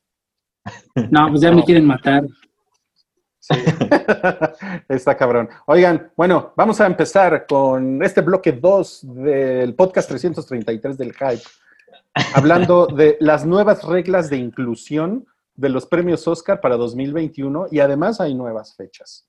Pues yo les tengo que decir que leí todo y me pareció que está interesante, porque independientemente de que hay obviamente pues lo que es lógico, ¿no? Que un mayor equilibrio y bla, bla, bla, también hay, hay iniciativas de, de dar eh, conferencias y como cursos, ¿no? Entonces, no, o sea, me parece que, que es bastante robusta la, la propuesta. Sí, lo que yo, bueno, lo que yo alcancé a leer es que, pero no había ni nada todavía específico, ¿no? No decían que la inclusión en cuanto a la gente del staff o, del, o, o actores o escritores, algo así, ¿no? Todavía no está muy definido eso. Pues, O sea, sí se pusieron definen como a gente- y, y on-screen, ¿no? Ajá, se definen a los dos, a los dos roles, digamos, frente y detrás de la cámara, pero, pero la academia no ha sido como más específica en todo lo que esto implica. Yo creo que quisieron dar este comunicado por lo que está sucediendo en Estados Unidos, bueno, en el mundo con Black Lives Matter. Entonces es como la, la, la academia escucha y estamos haciendo algo al respecto, aunque no tengamos las cosas completamente definidas, pero no querían dejar pasar la oportunidad de hacerse presentes. Pues es que además tiene, tiene mucho tiempo que la academia es woke, ¿no?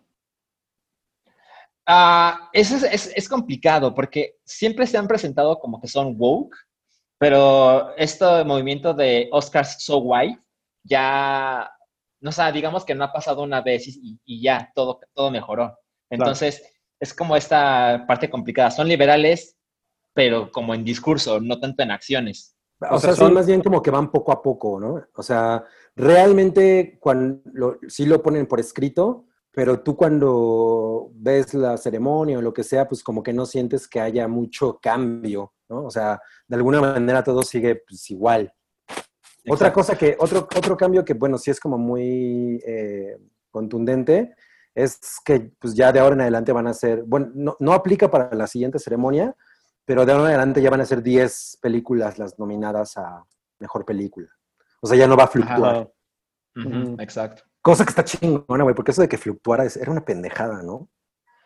Ah, Sí, yo estoy ahí ¿Cómo, en expli- conflicto. cómo explicas que no, que no se rellenaran los otros este, cupos, no? O sea, no había. Es algo como medio. que queda en un área gris, que no se, nunca se, se clarificó por qué esta película sí y esta no. Híjole, Pues- a, mí, a mí esto de las 10 películas no me gusta, eh, porque, porque generación X, y como que, o sea, cuando yo era, cuando yo era morrito, recuerdo que, pues tú veías los Oscar y las cinco películas que estaban nominadas al Oscar era así como son las mejores cinco, ¿no? Sí. Eh, desde que empezaron a hacer más de cinco películas, la verdad es que yo dije, pues ya pueden poner, o sea, son como cinco casillas que pueden llenar con, como con favores y como quedar bien con algo. Black Panther, ¿no? Sea, entonces, a mí eso no me gusta y además hay mucha, hay mucha incoherencia en por qué, por qué de repente hay una película que aparece nominada en esa categoría, en mejor película, pero no tiene ninguna otra nominación en ninguna otra categoría, ¿no? Pero no, Como la o sea, película de autos de, Chris- de Christian Bale, ¿cómo se llama? eh, Ford versus Ferrari. Ajá, exacto, sí. Se llama Es- Bocho contra Pacer. Contra lo imposible. Contra lo imposible. Oye, pero no, o sea, mm, ¿prefieres que estén, que sea, que fluctúen las nominaciones? A que sean una cosa fija. No, Ah. a mí me gustaría que fueran cinco, a mí. No, bueno, Sí, o yo estoy de claro, eso acuerdo. sería- Esto sería lo ideal porque entonces sí son como la mejor, lo mejor de lo mejor, ¿no? Exacto. Pero, es que o sea, siento, o sea, recordemos, esto de aumentar el número de películas nominadas a mejor película sucedió después de The Dark Knight, donde la gente así de, ¿cómo que mi película de superhéroes no está? Y lo que Ujú. termina haciendo la academia es, bueno, vamos a nominar más para que sí entres, lo cual es medio un insulto, ¿no? Porque es como decir, no entras en el top 5 ni a madres, entonces sí entras en el top 10. Entonces creo que la, la categoría pierde un poco de relevancia porque se hace más grande y siento que si lo dejas en 5, sí es como un consenso mucho más complejo de, no mames, sí, estas son las cinco mejores películas del año.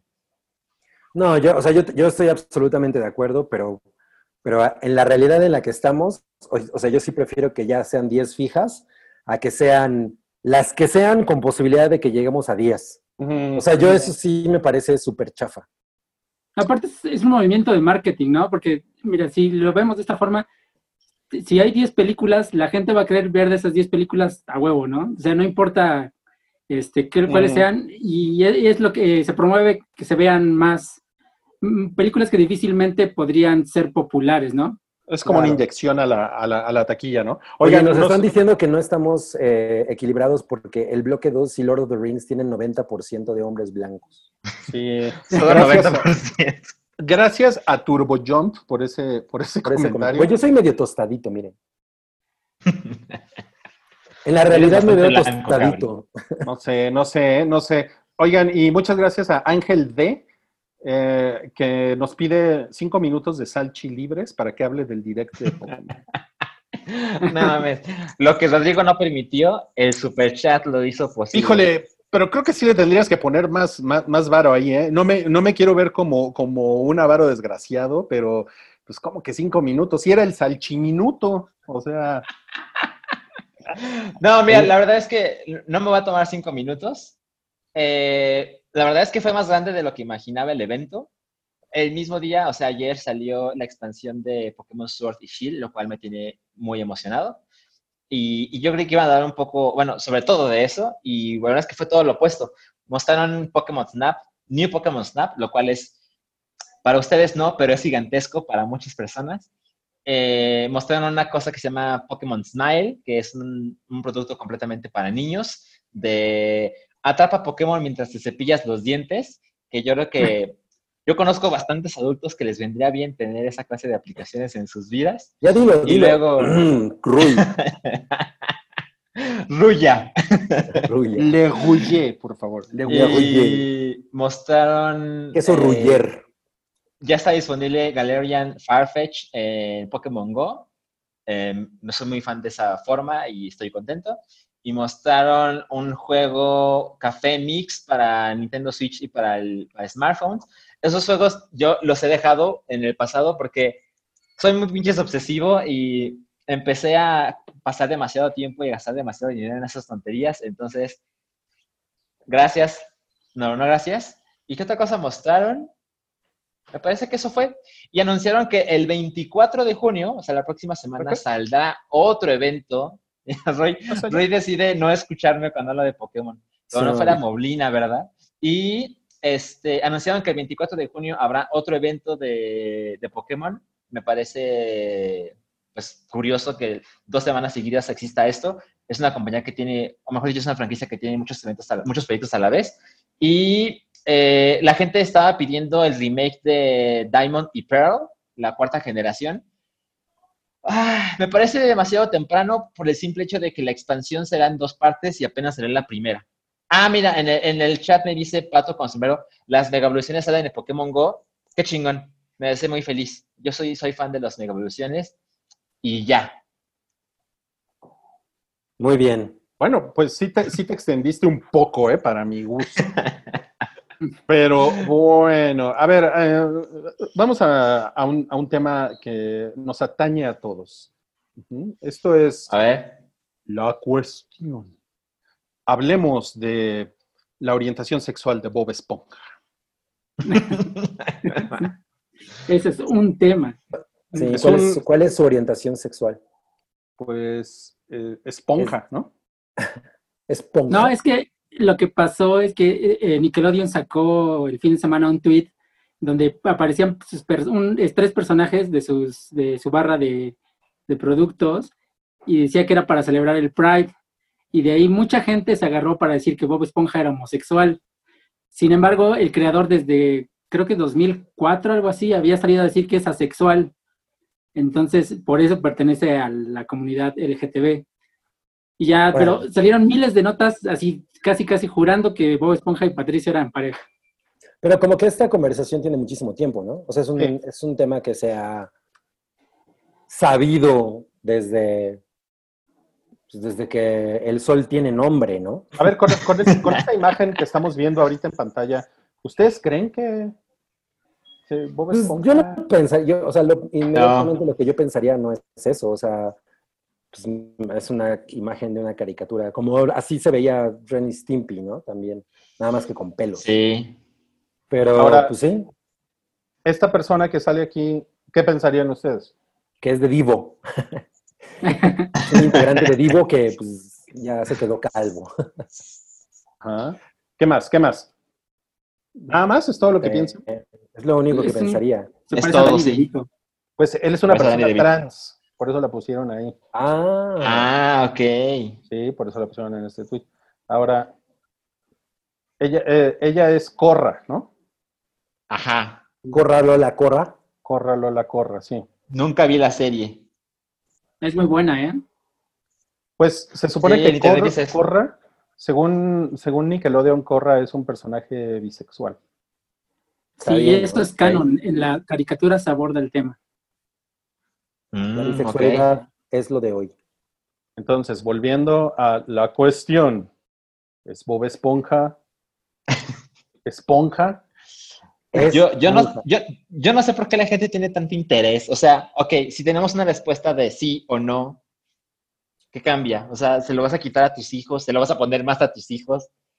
Es Mira, irrelevante, o sea, Tengo años viéndote defender la representación.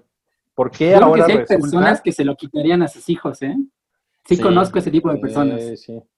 sí. Pero a ver, seguro. Salchi, Mira, ¿por qué ahora, resulta que no te, que no te interesa que, que las esponjas homosexuales sean representadas? Me, me interesa más, o sea, me inter- sí, me interesa más que Nickelodeon. eh, yo, yo aplaudo mucho que tenga estas iniciativas de aliados y, y me importa poco la sexualidad de Bob Esponja. Ajá. O sea, por ejemplo, Nickelodeon, eh, por lo menos en Estados Unidos, vi que en su canal decidieron poner durante 8 minutos y 47 segundos la pantalla en negro y solo se escuchaba I can't breathe, no puedo respirar, que fue cuando Ah, la muerte de George Floyd. y pusieron algo- el- lo pusieron también en letrero, ¿no? Ajá, entonces es algo que yo aplaudo muchísimo porque es como dejar de tratar a los niños como estúpidos y saber que les puedes contar lo que sucede en el mundo de los adultos, que al final de cuentas será el suyo, eh, de una manera muy frontal, y aplaudo también que el canal hace esta clase de cosas con la comunidad LGBT+. Pero decir, ah, o sea que Bob Esponja es homosexual, ay, no, no, no es. Y si, si lo es, ¿qué importa? Mira, aquí hay un par de comentarios interesantes. Uno es Bizarro, Bizarro Show dice, Corra es bi curiosa, ya que al final de la serie es completamente lesbiana. Totalmente lesbiana. Ok, RPM dice que el, el problema de Bob Esponja es que el creador dijo que era sexual y Nickelodeon a huevo quiso hacerlo gay. Mm. No creo que ¿Cómo? sea eso, porque en ningún momento lo, lo implica. O sea, eh, puso Ajá. personajes que es del espectro de, esa comu- de la comunidad, más nunca dijo, oye, ese es gay. Nunca lo ha dicho así explícitamente. Yo tengo ahí una así. duda con, ajá, con RPM, así, ¿cómo que lo hizo homosexual? O sea, si le pones un, un arcoíris ya es homosexual, no. No, no, no, así no funcionan las cosas. Ajá, lo que exacto. pasa, creo, creo que a lo que se refiere es, es a que cada vez que es el mes del orgullo, Nickelodeon como que misteriosamente como que empuja ese tema, ¿no? Como que se vuelve a poner de moda en redes sociales que, oye, ¿qué pedo con Bob Esponja, no? O creo, Pues sí, creo que eso se O sea, al- creo que es una el- el- la idea o como, o como poder per- eh, debatir sobre eso, o como poder platicarlo, es interesante. Realmente en su en, en la caricatura, pues no hay como, como hints de eso, ¿no? O sea, Así no es. es una, no es una cosa que, de- que- que se muestre, digamos. O sea, simplemente el hecho de pensarlo y de, y de- y de que se pueda platicar me parece que está chido. Y por otro lado, pues en la caricatura nunca hay ni- ni nada que, que, que de- que muestre eso ni nada. Entonces creo que eso está chingón. Pues es como una manera bastante inteligente de hacerlo. O sea, pu- puedes saber que este, que este personaje tiene estas características, pero pues realmente lo que esa parte ín- íntima suya, como la quieras ver, no, no es una cosa que vayamos a, a ponerte, ¿no? Visualmente. Entonces creo que eso eh, lo, lo hace muy sano. Ok, ok. Oigan, eh, Cloud nos pone aquí en el super chat, a las 11 pm se libera The Last of Us 2 y me desvelaré jugando. Muy bien. ¿Cómo, ¿Cómo andan ustedes, amigos, con The Last of Us? ¿Cómo andan sus... ¿Cómo andan sus cartas? Cabri, cuéntanos. Yo solo tengo un Polystation. ¿Y tú, Santiago? No, yo sí lo quiero jugar, pero me, no tanto como para comprármelo el día uno. Voy a esperarme a que baje un poco de precio. Sí está bien Caro, caro. ¿verdad? ¿Cuántos? ¿A 1500? Ya están en 1700, ¿no? ¡Oh! Con los impuestos y 1750. todo eso, ¿no? ¿Cuántas pizzas son eso? Así pinches es. Eh, yo les voy a hacer la, reco- la la recomendación de toda la vida. Miren, hoy me llegó mi cobro de Amazon.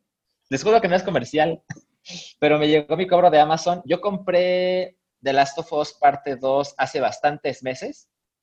¿Y eso qué implica? Que te lo cobran cuando te lo mandan y te lo cobran con el mejor, sí, con el precio más bajo desde que lo pides hasta que se envía. Entonces, hoy Amazon me cobró 1069 pesos Oh, por The Last of Us no parte mames. 2. Estuvo cabrón. Te viste muy verga, Salchi. Sí, y pues sí, le di comprar hace como dos años, porque es cuando lo mostraron, bueno, no, cuando estaba disponible la compra, Y es, el, Y- es la versión física. es la versión física. La verdad es que me compré la versión normal, porque he madurado lo suficiente para no comprar las versiones de lujo. Bueno, Con mis excepciones bobas. Oye, No, sobre sí, todo- ¿eh? las de lujo luego ocupan mucho espacio. Sí, y, y la verdad es que las versiones de, de looks como digitales, como que ofrecen poca cosa, o sea, así de una mejor arma al principio, cosas por el estilo que me parece que no lo justifica. Pero Cuando dices cada quien deluxe, su ¿te refieres a ópticas Lux? Es justo a lo que me refiero. Ahora, ¿cómo estoy de prendido? Pues miren, muy. Ah, jugué The Last of Us 1 otra vez con Verónica durante... Empezamos el 1 de junio y pues cosas de la vida nos fuimos... ¿Qué pasa con Cabri y su encuadre de David Lynch? Este... Ah, nos pusimos a jugar otra vez The Last of Us parte 1 y nos gustó un chingo. Ella nunca lo había jugado y jugamos Left Behind que es el DLC que explora más el pasado de Ellie. Y pues sí, eh, digamos que he liberado toda mi agenda para el fin de semana. No, ¿Qué pasa, ¿Qué pasa si de pronto te caen tus suegros? Pues mira, pandemia. No creo que pase. No mames, está. Oh, pero, pero ¿qué haces si llega tu suegro y te dice, ay, vine, vine porque me dijeron que tú ya tenías The Last of Us? No, no, pues seguro bondearíamos más que nunca, ¿eh? No mames, con bondearíamos. Ok, muy bien. Muchas, muchas gracias, muchas gracias. Ahora eh, tenemos que pasar a, ot- a otro tema delicado. ¿Mm? A ver. es eh, un, un tweet que apareció por ahí de una persona a la que yo sé que Cabri le tiene muchísimo cariño. Eh, él se llama Enrique Bumburi. Ahí lo, ahí lo mames. pueden ver ya. Amanece tan pronto. No mames, wow. Resulta que Bumburi se, También es pues, conspiracionista. se sube al vagón de la, de, de la locura de Miguel Bosé y tuitea esta imagen del de el día, el día internacional de exponer a Bill Gates, ¿no? de exhibir a Bill Gates. Vamos a exhibir a Bill Gates. Vamos a exhibir a Bill Gates. Junio 13. Le, le Ah. tapan su boquita a Bill Gates. Pero ya no, pero ya no se metió en detalles como Miguel Bosé, ¿no? De que las vacunas te inyectaban chips y no sé qué. O sea, fue elegante. Pues sí, o sea, como que nada más puso el panfleto ese y, y ya, no, no, no, no, no, no tuvo ninguna participación de ninguna índole ni nada. Entonces, de alguna manera se cubrió. Díganme una cosa, ¿ustedes son de las personas que creen que un retweet es como... eh, Endorsement. Ajá, endorsear algo. No, no porque, No por ejemplo, necesariamente. ajá, No necesariamente. Yo, lo- yo he puesto tweets, he puesto retweets de cosas que me cagan, por ejemplo, ¿no? Y, Ujú. y a lo mejor después las comento, o después no, o nada más es como ponerlo ahí para exhibirlo. O sea, también hay eso, ¿no? Eh, Sí. no sé si de pronto a lo mejor podría- de- tendría que venir acompañado de un... ¿Y ustedes qué opinan? Claro. Pero, no sé. quotear en lugar de retuitear. A lo mejor... Pues miren, para, para las personas que están escuchando esto en Spotify o en Apple Podcasts, eh, pues eh, Bumburi, según un tweet por acá de, que alguien le pone en reply, dice que su cuenta lleva varios días dando RT y FAB a los desvarios de Bosé. Desconozco si el propio Enrique, se ve que se conocen, es el responsable de ese apoyo. Yo me de- desvinculo de sus posiciones conspiranoicas. Le estoy dando una ayudadita a la redacción. Dejando de seguir su cuenta, pero seguiré disfrutando de su arte. ¿Cómo ves, Cabri? Pues no lo está cancelando, ¿no? No lo está cancelando, ¿sí? O sea, yo pero la a mí no me que- sorprendería que, que Bumburi apoyara eso, ¿eh? Es la clase de persona que, que podría creer eso. No me sorprende Sí. nada. No, no, no, De yo, acuerdo. yo- yo no puedo con Bumburi. A ver, Cabri, ¿puedes cantar otra vez como Bumburi? Eh, Lady Blue. Lady, Lady Blue. Mira, alguien nos pone, hola amigos de la cuestión, solo quería comentar que el proyecto del hype ya tiene más años al aire que toque de queda. Felicidades, son unos unos ¿Cuánto duró toque de queda? Dos años. No mames. O sea, es como los confederados, ¿no? Un desmadre, pero bien poquito. A ver, sí, qué chingón. O como... Fueron, fueron buenos dos años. Sí, exacto. O como Joy Division, ¿no? Exacto, que duró más tiempo New Order. Duró más tiempo Sí, el no de Joy Division que Joy Division. Oigan, eh, bueno, vamos a pasar al siguiente tema que es el Shark Fest. Este tema lo, lo propuso Cabri. ¿Te gustan los tiburones, Sí. Cabri? A todo el mundo les gustan los tiburones, ¿no? ¡Ah! A Cabri le encantan los tiburones, ¿verdad que sí? Soy el peor ventríloco, ¿no? Sí, claro que sí, don Tibú. Mira, a mí me encanta. Don Tibu. Voy a anunciar que, pues, Shark Week este, va a estar bien padre. Oye, pues van a ser cinco semanas, ¿no? Del, del Shark Fest. Cinco semanas del Shark Cinco Fest. semanas. Eh, ahora, en National Geographic, ¿qué no era en Discovery el, el- No, lo que pasa es que en Discovery es el Shark Week es el Shark Week, claro. y este es el Shark Fest. el Shark Fest. O sea, es como Coca-Cola y Pepsi. Caí en la trampa. Exacto, y es el Shark Fest más ambicioso en la historia. y tiene algunos programas como Surfers contra tiburones Ay, güey. o Delfines contra tiburones, que deben de ustedes saber que esa es una batalla legendaria, porque pues los, los delfines le ponen una verguiza a los tiburones. Y llegan, muy llegan con sus, con sus trompitas. trompitas esas duras y les hacen así en la panza. Ajá. Y, y en, y en- y en las, y en las agallas, ¿no? Sangrado, sangrado interno del, del tiburón y Seguro van a proyectar ese documental llamado Aquaman. Seguro cuando, cuando, cuando esperaban que la gente mandara dibujos de delfines, nunca se imaginaron que Roy iba a imitar a uno en vivo. No mames. Ok, a ver, em, no sé si es el chipio de Past of Night. ¿Cómo? De- No o sé sea, si que, que si viste The. The Bast of Night. Ay, no mames, la vi. Sí, la viste. Ok, porque Cabri y tú la vieron. Entonces, Sí. sería bueno que nos comentaran. Bueno, ¿Quién- eh, quién empieza? yo- les, tenemos que decir que es una cosa de Amazon, es una cosa de Amazon Originals. Y lo primero que, le- que tengo que indicar para ver esta película es que la vean de noche y con las luces apagadas. Eh, yo recomendé una copita de vino, pero Mario Flores me criticó, dice que todo lo apoyo con copitas de vino. Pero, pero bueno, pueden agarrar, tomarse una malteada mientras la ven, pero no mames. O sea, yo la amé muchísimo, la verdad es que me absorbió muy cabrón. ¿A Sí. ti qué te eh, pasó, miren, a ver, voy a hacer algo que no debería. Eh, no voy a Me voy a contar de la película. No voy a, no, no voy a contar mucho de la película porque lo, lo, lo que sucede es que creo que es mejor verla Sin saber nada. como, como, ok, te recomendamos que veas esto, pero no investigues nada, ni siquiera ves el tráiler. Yo- yo- yo- eso hice yo, ¿eh? Eso hice yo. Muy bien. Yo, O sea, yo me, me, la recomendaron, ajá. pero dije, no, la, o sea, la voy a... Hubo algo que me dijo, vela. Y, o sea, ¿no? O sea, no, no me metí a investigar ni nada. O sea, ni siquiera vi un trailer, nada. Entiendo. Miren, les cuento cómo me enteré yo. Eh, en el canal de YouTube del New York Times hay una serie de videos que hacen con directores de películas que están a punto de estrenarse en el cine o en streaming y le dicen, a ver, elige la, la escena que tú quieres de tu película y cuéntanos cómo se hizo o qué pasó con ella, ¿no? Y la verdad es que yo no conocía nada de esta película, The Bast of Night, y la escena que seleccionaron es donde la protagonista está manipulando los cables para conectar las llamadas telefónicas. Y te cuentan que esta es la escena con la que esta chica hizo la audición. Y en esa escena hay un sonido muy particular que es algo frecuente en la película. Y te cuentan, bueno, te cuenta el director, que cuando se hizo esta escena, no había tal sonido.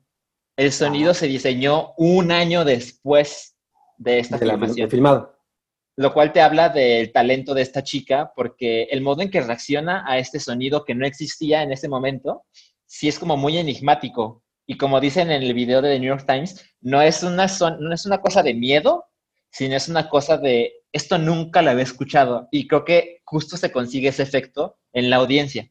Yo escuché, yo ayer vi esta película y fue de, no mames, de verdad es una cosa que los personajes se actúan como un momento, esto es completamente desconocido y también para mí lo fue. Y eso hace, o sea, es muy convincente.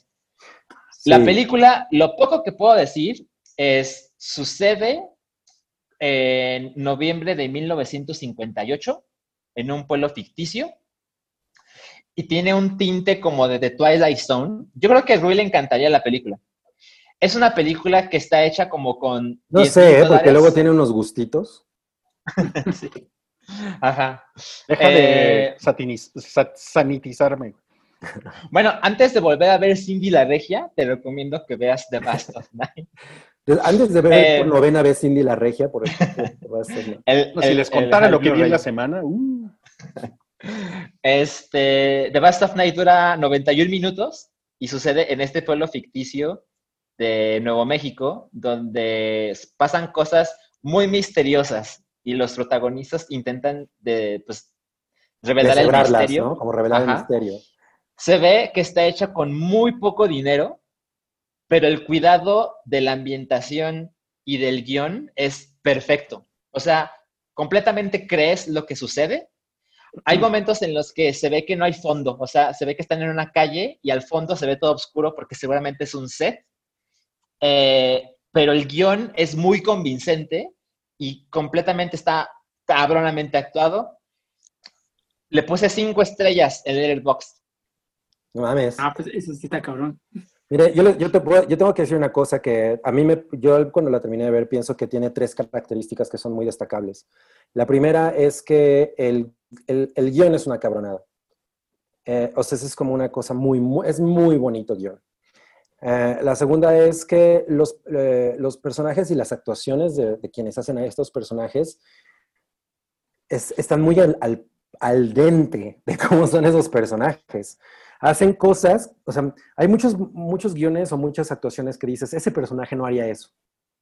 Pero aquí hay ciertas cosas como muy eh, sutiles que hacen los personajes que dices, no mames, esa, una persona como esta totalmente haría este pedo.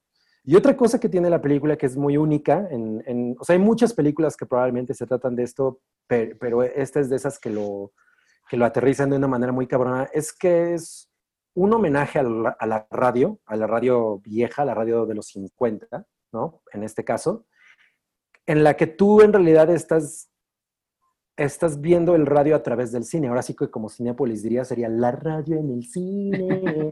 Literal. ¿No? O sea, es muy Sí. cabrón cómo tú estás adentro de la película, no estás viendo a los actores, sino estás adentro de, los, de la cabina de radio o, de la, o de la- el- del centro este donde, de, de la, de la operación telefónica, de los, del switchboard. Por- y, y- y- y todo lo que tiene y todo lo que pasa es más bien a través del radio. Entonces, es una, ese efecto a mí me parece muy cabrón. Es, es lo que yo más disfruté de la película, ¿no? Co- Como meterme en esta situación de que, ok, yo estoy viendo una, una, pues una cosa visual, pero en realidad estoy sintiendo lo que, lo que yo sentiría si estuviera escuchando esto en el radio, en el momento en el que está ocurriendo, ¿no? Entonces eso es muy, muy, muy chingón. Me, me, me- me remitió a esta eh, idea de la cultura pop de, la- de cuando Orson Welles transmitió, la- el- narró una parte de la Guerra de los Mundos, ¿no? Es exactamente como esta sensación. Entonces, ¿En dónde vieron esto? En- es de Amazon. Amazon Prime. Está en Amazon Prime. Es original. Es, ajá, es, es una Amazon Original. Pues sí la debería de ver, ¿no? La Sí, verdad es que la, la recomiendo muy cabrón. Es, es fácil de lo mejor que. bueno, O sea, ya sé que el año ha estado medio podrido, bueno, bastante podrido, pero es fácil de lo mejor que he visto en mucho tiempo. Y se ve que. O sea, es. Miren, perdón, perdón, por, perdón por ser esa persona, pero es justo lo que creo que es muy, muy importante del cine independiente, que como, como todo puede pasar, porque no hay reglas que seguir, como no hay un personaje emblema que tiene que seguir vivo para la secuela, es justo esta película donde creo que todo podrá suceder. Los dos personajes pueden morir, pueden sobrevivir, puede ser lo que se les ocurra, puede suceder. Y el guion está muy chingón, cómo justifican. Y cada línea es justo lo que dice Cabri. Tiene todo el sentido que este personaje haga lo que hace y dice lo que dice. Ok, ok. No, pues suenan muy, muy convencidos. ¿Tú la viste, Santiago? No, no la he visto, pero creo que ya me la vendieron. Sí, Sí, le vas a me- echar el ojo. Sí, me, Sí, inter- me generó, me generó mucho interés. Ok. Nada más, pues, recuerden mi advertencia, apaguen, véanla de noche, apaguen las luces, échense su, su chocolatito y súbanle al volumen, porque ¿cómo que es una cosa, es una... Es alambrito y chevechita. ¿Cómo alambrito y chevechita. Yo, yo, yo, yo, yo Sí, recurro sí. al vino, pero es una película que como tiene esta cosa muy íntima, la luz, Sí, o sea, La ajá, atmósfera, ¿no? la atmósfera es, tiene, o sea, es, es- así te mete, ¿no? Entonces, sí, sí, es muy chida. Ok, ok. Bueno, pues vamos a, vamos a pasar al, al- al siguiente tema. Em, Uy. la, wow. la mujer que yo creo que Cabri más adula del, del- del entretenimiento, Amy Adams. Eh, pues ven que tuvimos este mame en la semana del Face Up. Bueno, ha seguido, ¿no? Eh, ya vieron a Ruya, por ejemplo, si han estado siguiendo este podcast. Y pues Amy Adams se, pues se ve así, como hombre. Órale, se parece a. ¿A quién se parece? Se parece a Chris Stockman, el güey que hace reseñas en YouTube, que hace reseñas de cine en YouTube. Un poco. ¿No? se parece a ese güey. Está guapo, ¿no? O sea, ¿te parece que está guapo? Sí, a lo mejor si le quitas la barba podría ser como el Capitán América. Ajá, lo que te iba a decir, que podría ser un Chris Evans cualquiera. Ajá, exacto. ¿Eh? Bueno, No, pues- ¿con, con cuál te quedas, Cabri? ¿Con Amy o con Amo Adams? Ah, pues, Amy es la real. Es que, es que, no mames, Amy es muy, es muy bella. Y es muy talentosa, según. Y es muy talentosa, además. Y según yo, no mames. Soy el único que opina que Amy Adams es una actriz talentosa. Solo Cabri. Ahora resulta. Ahora sí, sí, nada más te estoy chingando. Oigan, eh, se está cocinando un biopic de Lemmy, Amy Adams. el, el señor de Motorhead. Yo creo que Amy Adams podría hacerlo. No, pero ya sabemos que va a acabar haciéndolo Scarlett Johansson. Totalmente. Lemmy Kilmister. Pues está chingón, ¿no? A mí ese güey me caía increíble. De hecho, no me acordaba que ya había muerto. hasta, hasta que otra vez. Madres. Sí, o sea, como que él siempre ha sido como una presencia muy. Además, siempre fue como muy vocal y era, era una persona muy polémica, ¿no? Eh, como que era de estos güeyes que no tenían un pedo de decir exactamente lo que, lo que pensaban. Y lo hacía de una manera muy inteligente porque, por ejemplo, en, en toda la, en toda entre toda la banda del rock, otra persona que me parece también muy inteligente para hablar, pero, pero no siempre estoy de acuerdo con sus puntos de vista, es Henry Rollins, ¿no? Mm. Y el güey también tiene eso, pero Lemmy en realidad como que yo siento que siempre era muy acertado. Entonces, entonces me, me- me gusta la idea de un biopic de Lemmy. Ahora, ¿quién podría ser? ese- Pues ese ya nos pusieron ahí que Gal Gadot. O a lo mejor. Machete, ¿no? Dani Trejo podría ser Lemmy, Gal Gadot. Claro, Gal Gadot tiene todo, todo el carácter, ¿no? Para ser Lemmy. Lo único no que yo espero es que no saniticen la historia de ese güey. Ahí se merece algo más crudo.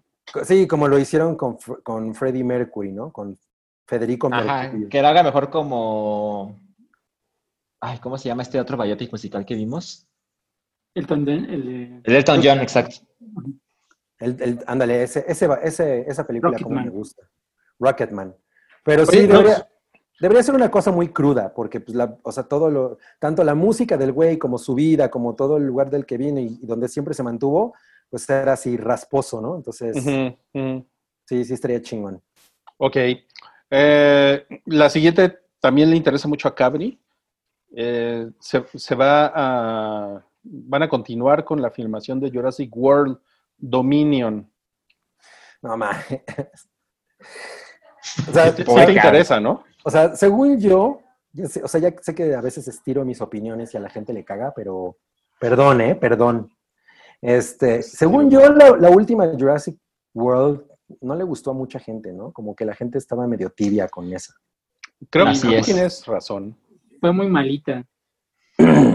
Es terrible. Entonces, ya una tercera, uf, Sí, la verdad sí está cabrón. me imagino que va a ser lana, ¿no? O sea, Lana del Rey. Pero um, ojalá.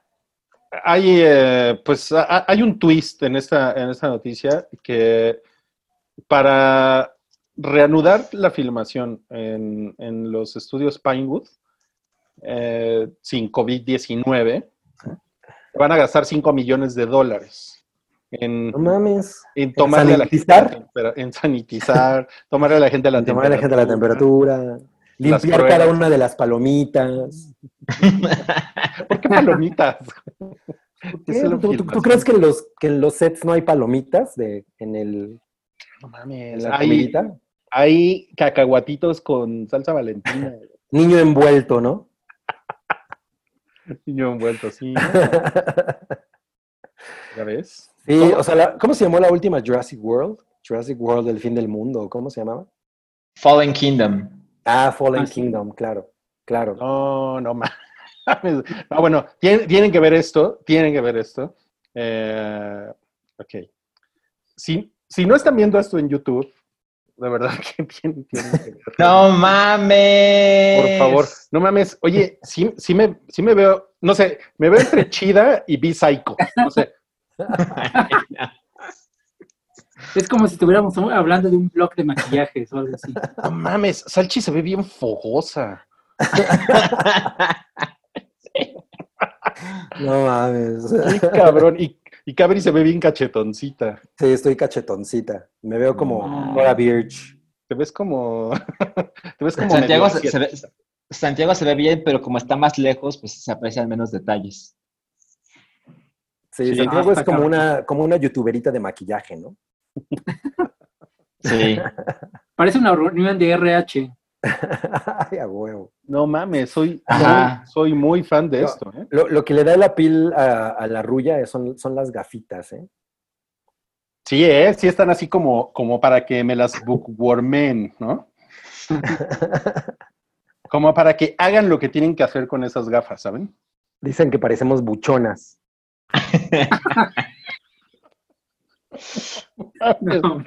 Oye, no, pero la fogosidad de, de Salcha sí me tiene muy sorprendido, ¿eh? No, pues es sí que está además se ve como, como que es muy amable, ¿no? Se ve, se ve que gastas dinero en buenos lipsticks. Yo, yo, yo, yo sí me veo como que no me rasuro. No mames, qué, qué cabrón, ¿eh? Qué cabrón. No, pues muchas gracias. a el, el sujeto que está haciendo esto se llama Tester de Rivia. Eh, es arroba il, ilidian en, en Twitter. Y pues tú, tú también te ves chida, ¿eh? Porque ya se puso su foto él, ¿no? Oye, Alicia Sinfe puso que son que somos las headers. Pues, pues, pues Bola de inventadas, yo- nos dice Jonathan Martínez. bola de inventadas. No mames, qué mal pedo, ¿no? Dice aquí que me dejaron el brazo normal. Pues sí. O sea, no, no me iban a photoshopear los pelos, ¿no? No, pero es que sí se ve un brazote. Dice aquí, Rui se ve que fresea, pero sí afloja ya peda. Ok, ya no voy a leer esos comentarios. Vamos a pasar. Oye, ¿cómo, Rui, ¿cómo se vería tu mamá de chica? Ah, eso No se lo hice alguna vez con, con Snapchat y sí, sí se veía muy cagada. Este, ok, vamos a pasar al, al siguiente tema, que es que la hija de George Floyd, quien es este señor que un, un- un policía de Minneapolis, en Estados Unidos, pues lo mató poniéndole la rodilla en el cuello, como 8 minutos y 30 segundos, algo así. Eh, bueno, la hija de ese hombre ahora es accionista de Disney, Ah, Gracias. claro. gracias a Barbara Streisand. ¿Qué tal? Nomás, vaya manera de asegurar el futuro de alguien. ¿Cómo, ¿Cómo puede, o sea, cómo funciona eso? O sea, ¿llegan y te dan tus acciones o así en la mano? Las compras del nombre ¿no? de alguien, ¿no? O sea, yo me imagino que O sea, son como tarjetas de Streisand las compró a nombre de esta chica, ¿no? No sé. Exacto. O sea, además es Barbara Streisand, o sea, seguro tiene superpoderes, tiene una llave que abre todo en Disney. No mames, pues tiene un chingo de dinero, ¿no? Pues sí, pero también tiene un chingo de influenza. Digo, de influencia. Influenza. De influencia. Por eso todo el día andan estornudando la Barbara. No, no mames. Y aparte, ella clonó a su perrito, ¿se acuerdan? Ay, claro. Tiene tanto dinero que clonó a su perrito. Clonó a su Pero perrito, pues es sí. que chingón, ¿no? Sí, sí, está Sí. poca madre. Es una No noticia es la chingona. única que ha ayudado. Creo que Kanye West también fundó un, este, un fondo para la universidad de los hijos de este señor. Sí. No mames, sí. ¿Vieron, los, los rumores de Kanye West? ¿Cuáles Sí, el, el O sea, infiltrado número uno. Ajá, la, historia dice, o sea, la verdad es que no lo creo, pero es una gran historia. Dicen que Kanye nunca fue a fan de Trump. La única razón por la que se puso el MAGA, la gorra de MAGA, era porque quería que Trump sacara a gente de la cárcel. Gente que según Kanye es inocente. Y para conseguir eso, sacrificó su carrera ante los liberales y se puso la gorra y fue con Trump y se tomó fotos con él. Y una vez que consiguió esto de sacar a esas personas de la cárcel, que Kanye jura que son inocentes, en su casa había chingos de gorras de maga y alguien le preguntó por ellas y él dijo que nunca más las va a necesitar porque fue misión cumplida. Y alguien se puso a, a hurgar en sus movimientos bancarios, no sé cómo, y aparentemente encontraron que todos estos años él ha estado donando para los liberales, para los demócratas, dio dinero para Hillary, nunca para los republicanos. Entonces, la historia es Kanye se sacrificó por esas personas para poder sacarlas de la cárcel. Se sacrificó. Nada más se puso la gorra, ¿no? En unos, No, en unos güey. 20 años vamos a ver una película. Oye, pero, pero ¿para qué tener No. tantas guerras si nada más se puso una? No, pero el güey, el güey sí lo, lo convirtieron en el lamehuevos de Trump. O sea, Como sí, dos- sí. como dos años. Era sí. como, sí fue como, sí, miren, Kanye me apoya. Si Kanye me apoya es porque estoy haciendo algo bien. ¿no? Con los negros. Eso, eso fue la... la- That's, that's racist. Mira, nos pusieron aquí exclusiva del hype. Barbara Streisand tiene influenza. Pero pues qué, qué chafa exclusiva, ¿no? Es que fuera COVID, ¿no? Pero no influenza. No mames. Está cabrón. Oigan, bueno, Santiago vio la primera temporada de Dark. Lo que pasa es que viene, viene la temporada 3, creo, ¿no? Y última. Final. Ajá, eh, pero tú no habías visto nada, Santiago. No, no había visto nada. Siempre tengo un montón de amigos que me la han recomendado. La pintan como la octava maravilla en cuanto a series. Este, pero me dije, lo voy a, no, no la veía porque dije, si van a ser tres, mejor me espero hasta que estén todas para echármela de un jalón y no estarme, estarla olvidando y viéndola de nuevo.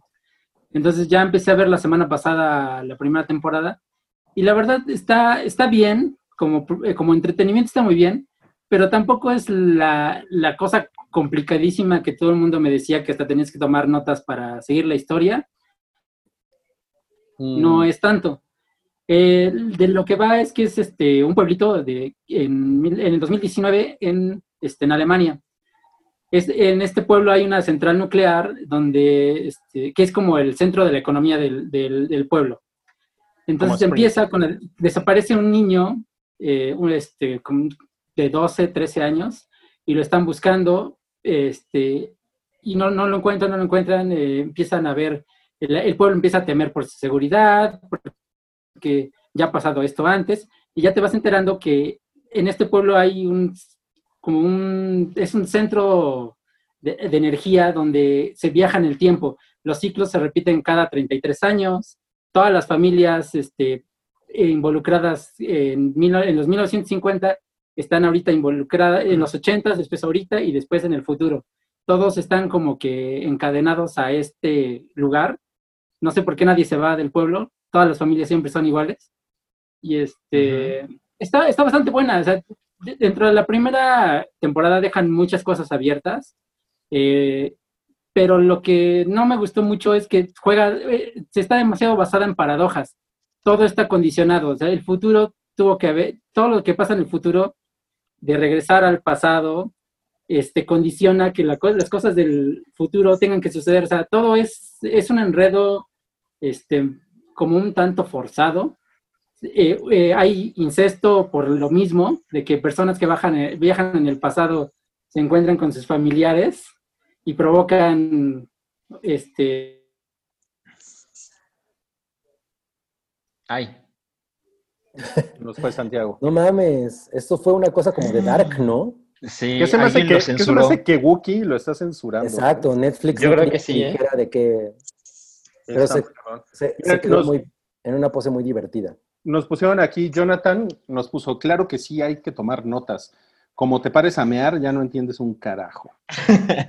Luego Patty nos puso, es que tú eres muy inteligente, Santi. Yo la tuve que ver dos veces porque soy muy ininteligente. Sí, yo creo que Santiago es un pinche genio, ¿no? Porque todo el mundo se quejaba de Dark y Santiago así de, no, súper. No mames. Sí se, sí se quedó como bien entrado Santiago. Bueno, entonces, en lo, que, en lo que Santiago vuelve a unirse a la conversación, porque se ve que fa- le falló el internet. Nos dejó in the dark. Qué chingón. Vamos, vamos a platicar del, del tráiler de Península, el spin-off de Tren a Busan. Ay, no mames, no lo he visto. No, No lo has mames. visto. Bueno, vi, el- vi el primer eh, footage que pusieron,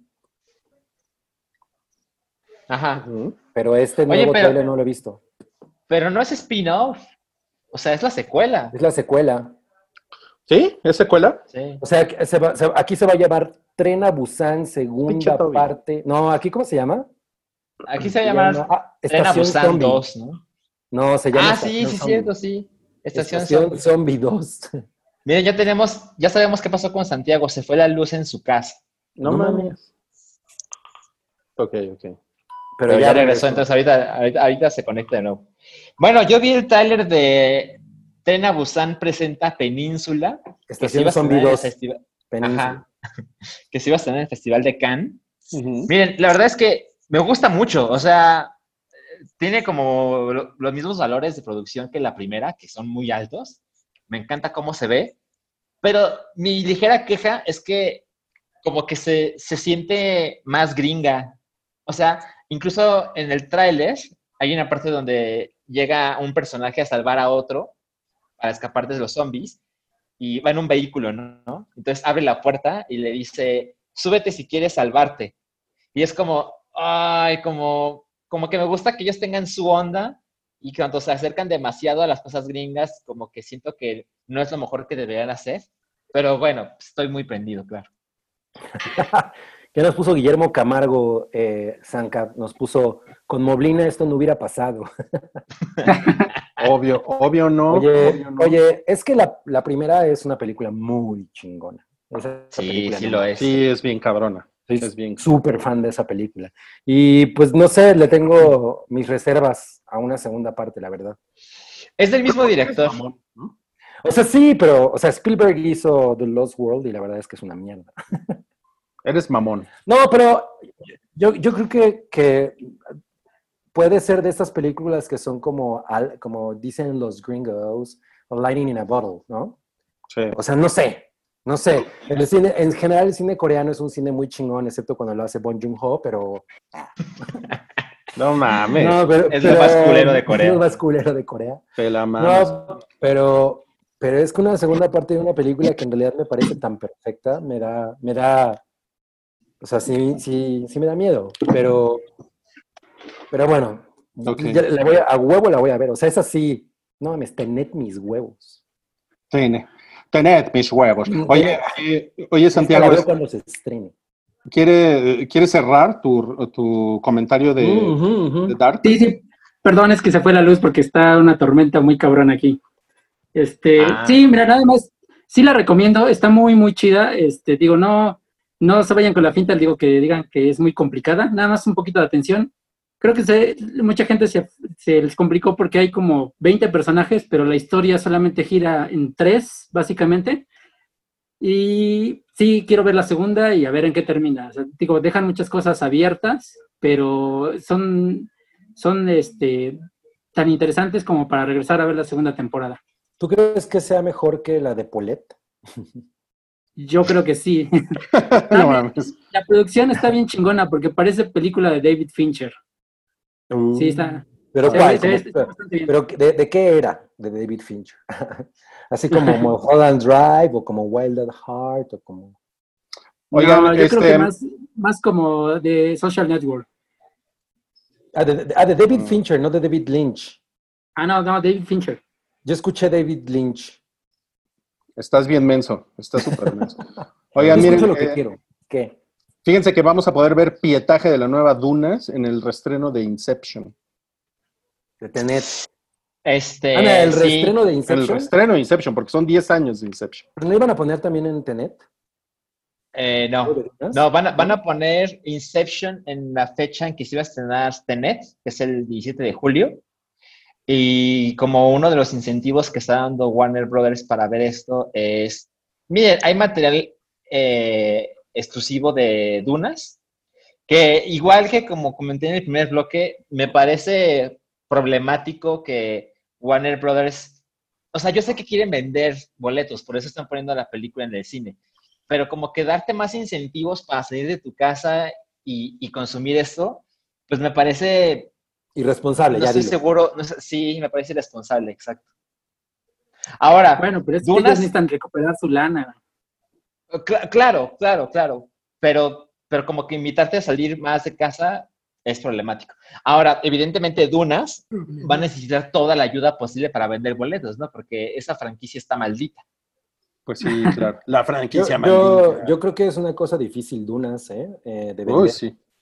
O sea, la verdad es que sí. Yo, por ejemplo, a mí me gusta mucho todo lo que hace Denis Villeneuve, pero, pero sus películas no son masivas, ¿no? Así es. Entonces, y son... O sea, ¿no incluyen IVA? Exacto, no, no, más. no, no, no. No, eso es lo malo, porque te lo cobran después.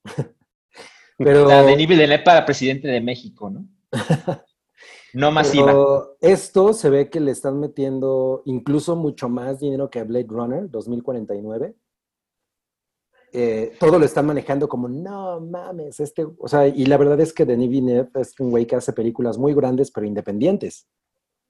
O sea, al final, puede tener mucho varo Blade Runner, pero tiene esta, sensa- esta cosa como de, ah, es como cine independiente, ¿no? Oye, oye, Santiago, ya te pusieron aquí, Lorena te puso nombre, ¿cuál tres personajes? Creo que la tienes que volver a ver. ¡Pum! No, Sí. digo, tiene como 20, pero así los principales, principales, la historia principal son tres personajes. Ok, ok.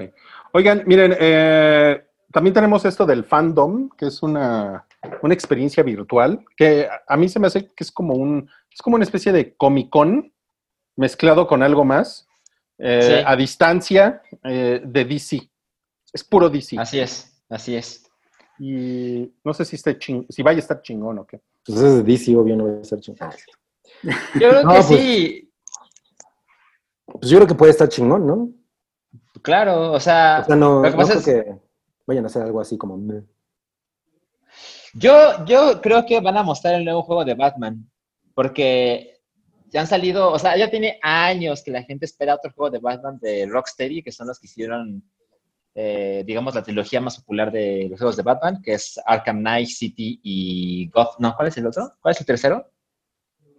Eh, No me sé el nombre. Bueno, el de Play 4 y Xbox One. Tengo un lapsus de estupidez. Pero han pasado ya varios años de estos juegos y, y se ha rumorado que están haciendo otro. Y llegó al punto en que hace una semana, horas antes del evento de PlayStation, se filtró una pantalla de un tráiler que tiene el logo del PlayStation 5 y PlayStation 4 y dice Capture the Night. Y yo dije, ah, pues ya, ya es un hecho que va a salir un nuevo- juego de Batman en el evento de PlayStation. No sucedió y pues con este evento únicamente de DC gratuito en línea, me parece que es el momento perfecto para que se muestre ya finalmente el nuevo juego de Batman. Ok. ¿Es lo único que les prende de esta cosa? Pues, Pues a ver qué más, a ver qué más sale de Snyder Cut, ¿no? No, iba a haber este, foros, entrevistas con La Roca, con Gal Gadot, se supone. ¿Quién es de? Suiza, Suiza Squad, tal vez presenten algo. No mames, güey. Oye, ¿vier- vier- ¿vieron el, el, el pietaje de, del Snyder Cut? The Dark Side. No, yo no lo vi. De- Pues ya lo habíamos visto en fotos, ¿no? De Zack, Snyder se la o sea, nada más faltaba de que- esa madre. Nada más faltaba que lo viéramos en movimiento, ¿no? ¿Por qué siempre te quejas? del ¿Quién, yo? Yo me quejo del Snyder Cut. Pues no sé, no, no, la verdad es que no estoy esperando nada chingón. O sea, ya, ya, Pero hace 10 años amabas a ese güey. pues sí, ya no, la gente cambia, ¿sabes? Gracias. Gracias por ponerme en mi lugar. Me lo merezco. an- Oigan, eh, gustaba- antes me gustaban otras cosas y ahora ya no me gustan. Ok. Luego pasó que una, una mujer mexicana con cáncer terminal eh, subió un video muy, muy conmovedor eh, a, a- a- las redes sociales en, en el cual dice que eh, va, va a dejar su tratamiento porque ya le quedan pocos, pues, pocos días o semanas, no sé, eh, de vida y tiene un bucket list y que ese, ese bucket list es hacer un cover de una canción de Sia y eh, monetizar esa canción para poder eh, donar el dinero que recaude a una asociación. Y estuvo bien es. cabrón que Cia le respondió. Mm. La verdad Sí. estuvo, esto estuvo bien, bien bonito. Sí, sí, estuvo bonito. Yo no he visto el video. Sí es de lágrima, ¿eh? No mames, sí, Sí. está bien cabrón. Miren, este es el, este es el tweet de Cia. Ujú. Ok. O sea, e- ella tiene un video antes de este en, en el cual explica un poco de lo que quiere hacer. Y este video en especial, el que estamos viendo ahorita, más bien es cuando se entera que, que Sia le dijo que sí, que use la canción. ¿no? Le dijo que sí. Ah, Sia le dijo que sí. Solo espero que los abogados de YouTube no se pongan mamones. Ah, claro. Sí, Sí, ¿eh? no, es- eso sería un desastre, ¿no? Desastre de PR. Definitivamente. Totalmente. Sí. Oigan, y ya para despedirnos, Nos eh, pregun- oye, nos preguntan que si ya no vamos a usar totems. ¿Cómo no? Aquí está Tibu. Tibu de Tibu. mames con Tibu. Tibu es como Dibu, ¿no? Gracias, gracias Santiago por eso, por esa, por esa pregunta. Oigan, este, ya para despedirnos, Kristen Stewart va a ser la princesa Diana. No mames, me prende muy cabrón. Ay, a mí no, Yo- nada. Yo estoy muy ahí, ¿eh? Yo cero, Siento que, cero. Yo siento que las personalidades no empatan. Sí, A mí, por ejemplo, me- a mí eh, Kristen Stewart me gusta mucho. Creo que, creo que estoy más enamorado de ella que lo que me gusta como actriz. Pero no sé si has visto las películas correctas, Cabri. Oh, He, he visto bastante. No, por ejemplo, no he visto. ¿Cómo se llama? El, eh, pro- la, la Shopper. Eh, Ajá, ¿Es una Shopper. ajá. Sí, no la, todavía no la he visto. No, hombre, pero Pero- creo que ese es un buen ejemplo de cómo ella sí puede llevar una película sola. O sea, esa película es totalmente ella, en, to- en cada escena, en cada toma, este, ella sale. Entonces yo creo es. que sí, sí ella da, este, tiene el potencial para hacer algo así, de totalmente enfocado en ella. O sea, a mí a mí ella, veo. por ejemplo, me gusta como Joan Jett. Creo que como Joan Jett es un, es- está muy empatado, pero no sé, la, la princesa Diana tenía una... mm, eh, Cri- Kristen Stewart es más como, o sea, como se comporta más como, como tomboy, tiene como una, como una aura un poco masculina casi siempre en todo lo que le ves. Y la princesa Diana era como mucho más frágil, ¿sabes? O sea, a pesar de que era una mujer muy fuerte y todo, todo lo que tú veías de ella era como, a- a- a- había como más delicadeza en sus, en sus manerismos. Entonces, yo no sé si Kristen Stewart, la verdad, por lo menos histriónicamente, sea la persona adecuada. De- físicamente, mira, no, no, no es un, sí. no es un biopic completo, es, nada más es un fin de semana donde tiene que tomar la decisión de divorciarse. Entonces yo creo que también no tiene que abarcar toda su personalidad completa. Híjole, a, a mí me parece que ella no tiene nada de la personalidad de, de Diana. Bueno, incluso físicamente, no, como que no tiene nada que ver. Le van a tener que arreglar la nariz, ¿no? Muy cabrón. Ella, ella es Bueno. una actriz, Rodrigo Choconostle. Oye, pero, pero también hay que tener en cuenta al director, es muy cabrón. Pa- Pablo Larraín es muy, muy bueno. ¿Ustedes vieron Jackie? Sí, ya No. soy. Es del mismo director y es, es una película de la que era la esposa de de. Natalie Portman lo hace bien. Ajá. ¿No es el biopic de Jackie Chan? Jackie. No, estaría muy chingón. Este, no, o sea, creo que es, es una razón extra para tener fe en el proyecto, porque el mismo director, personalidad, o sea, personajes con similitudes, eh, y, y Jackie quedó muy bien. Entonces, además, o sea, yo soy muy fan de Kristen Stewart, pero, pero veo, veo, veo cómo puede funcionar. Ok.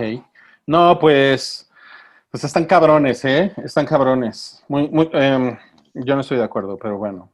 La Yo- verdad yo- es que tampoco. yo- ya o sea, sí, tampoco- yo no podría, yo no podría ¿Qué pasó con Cabri?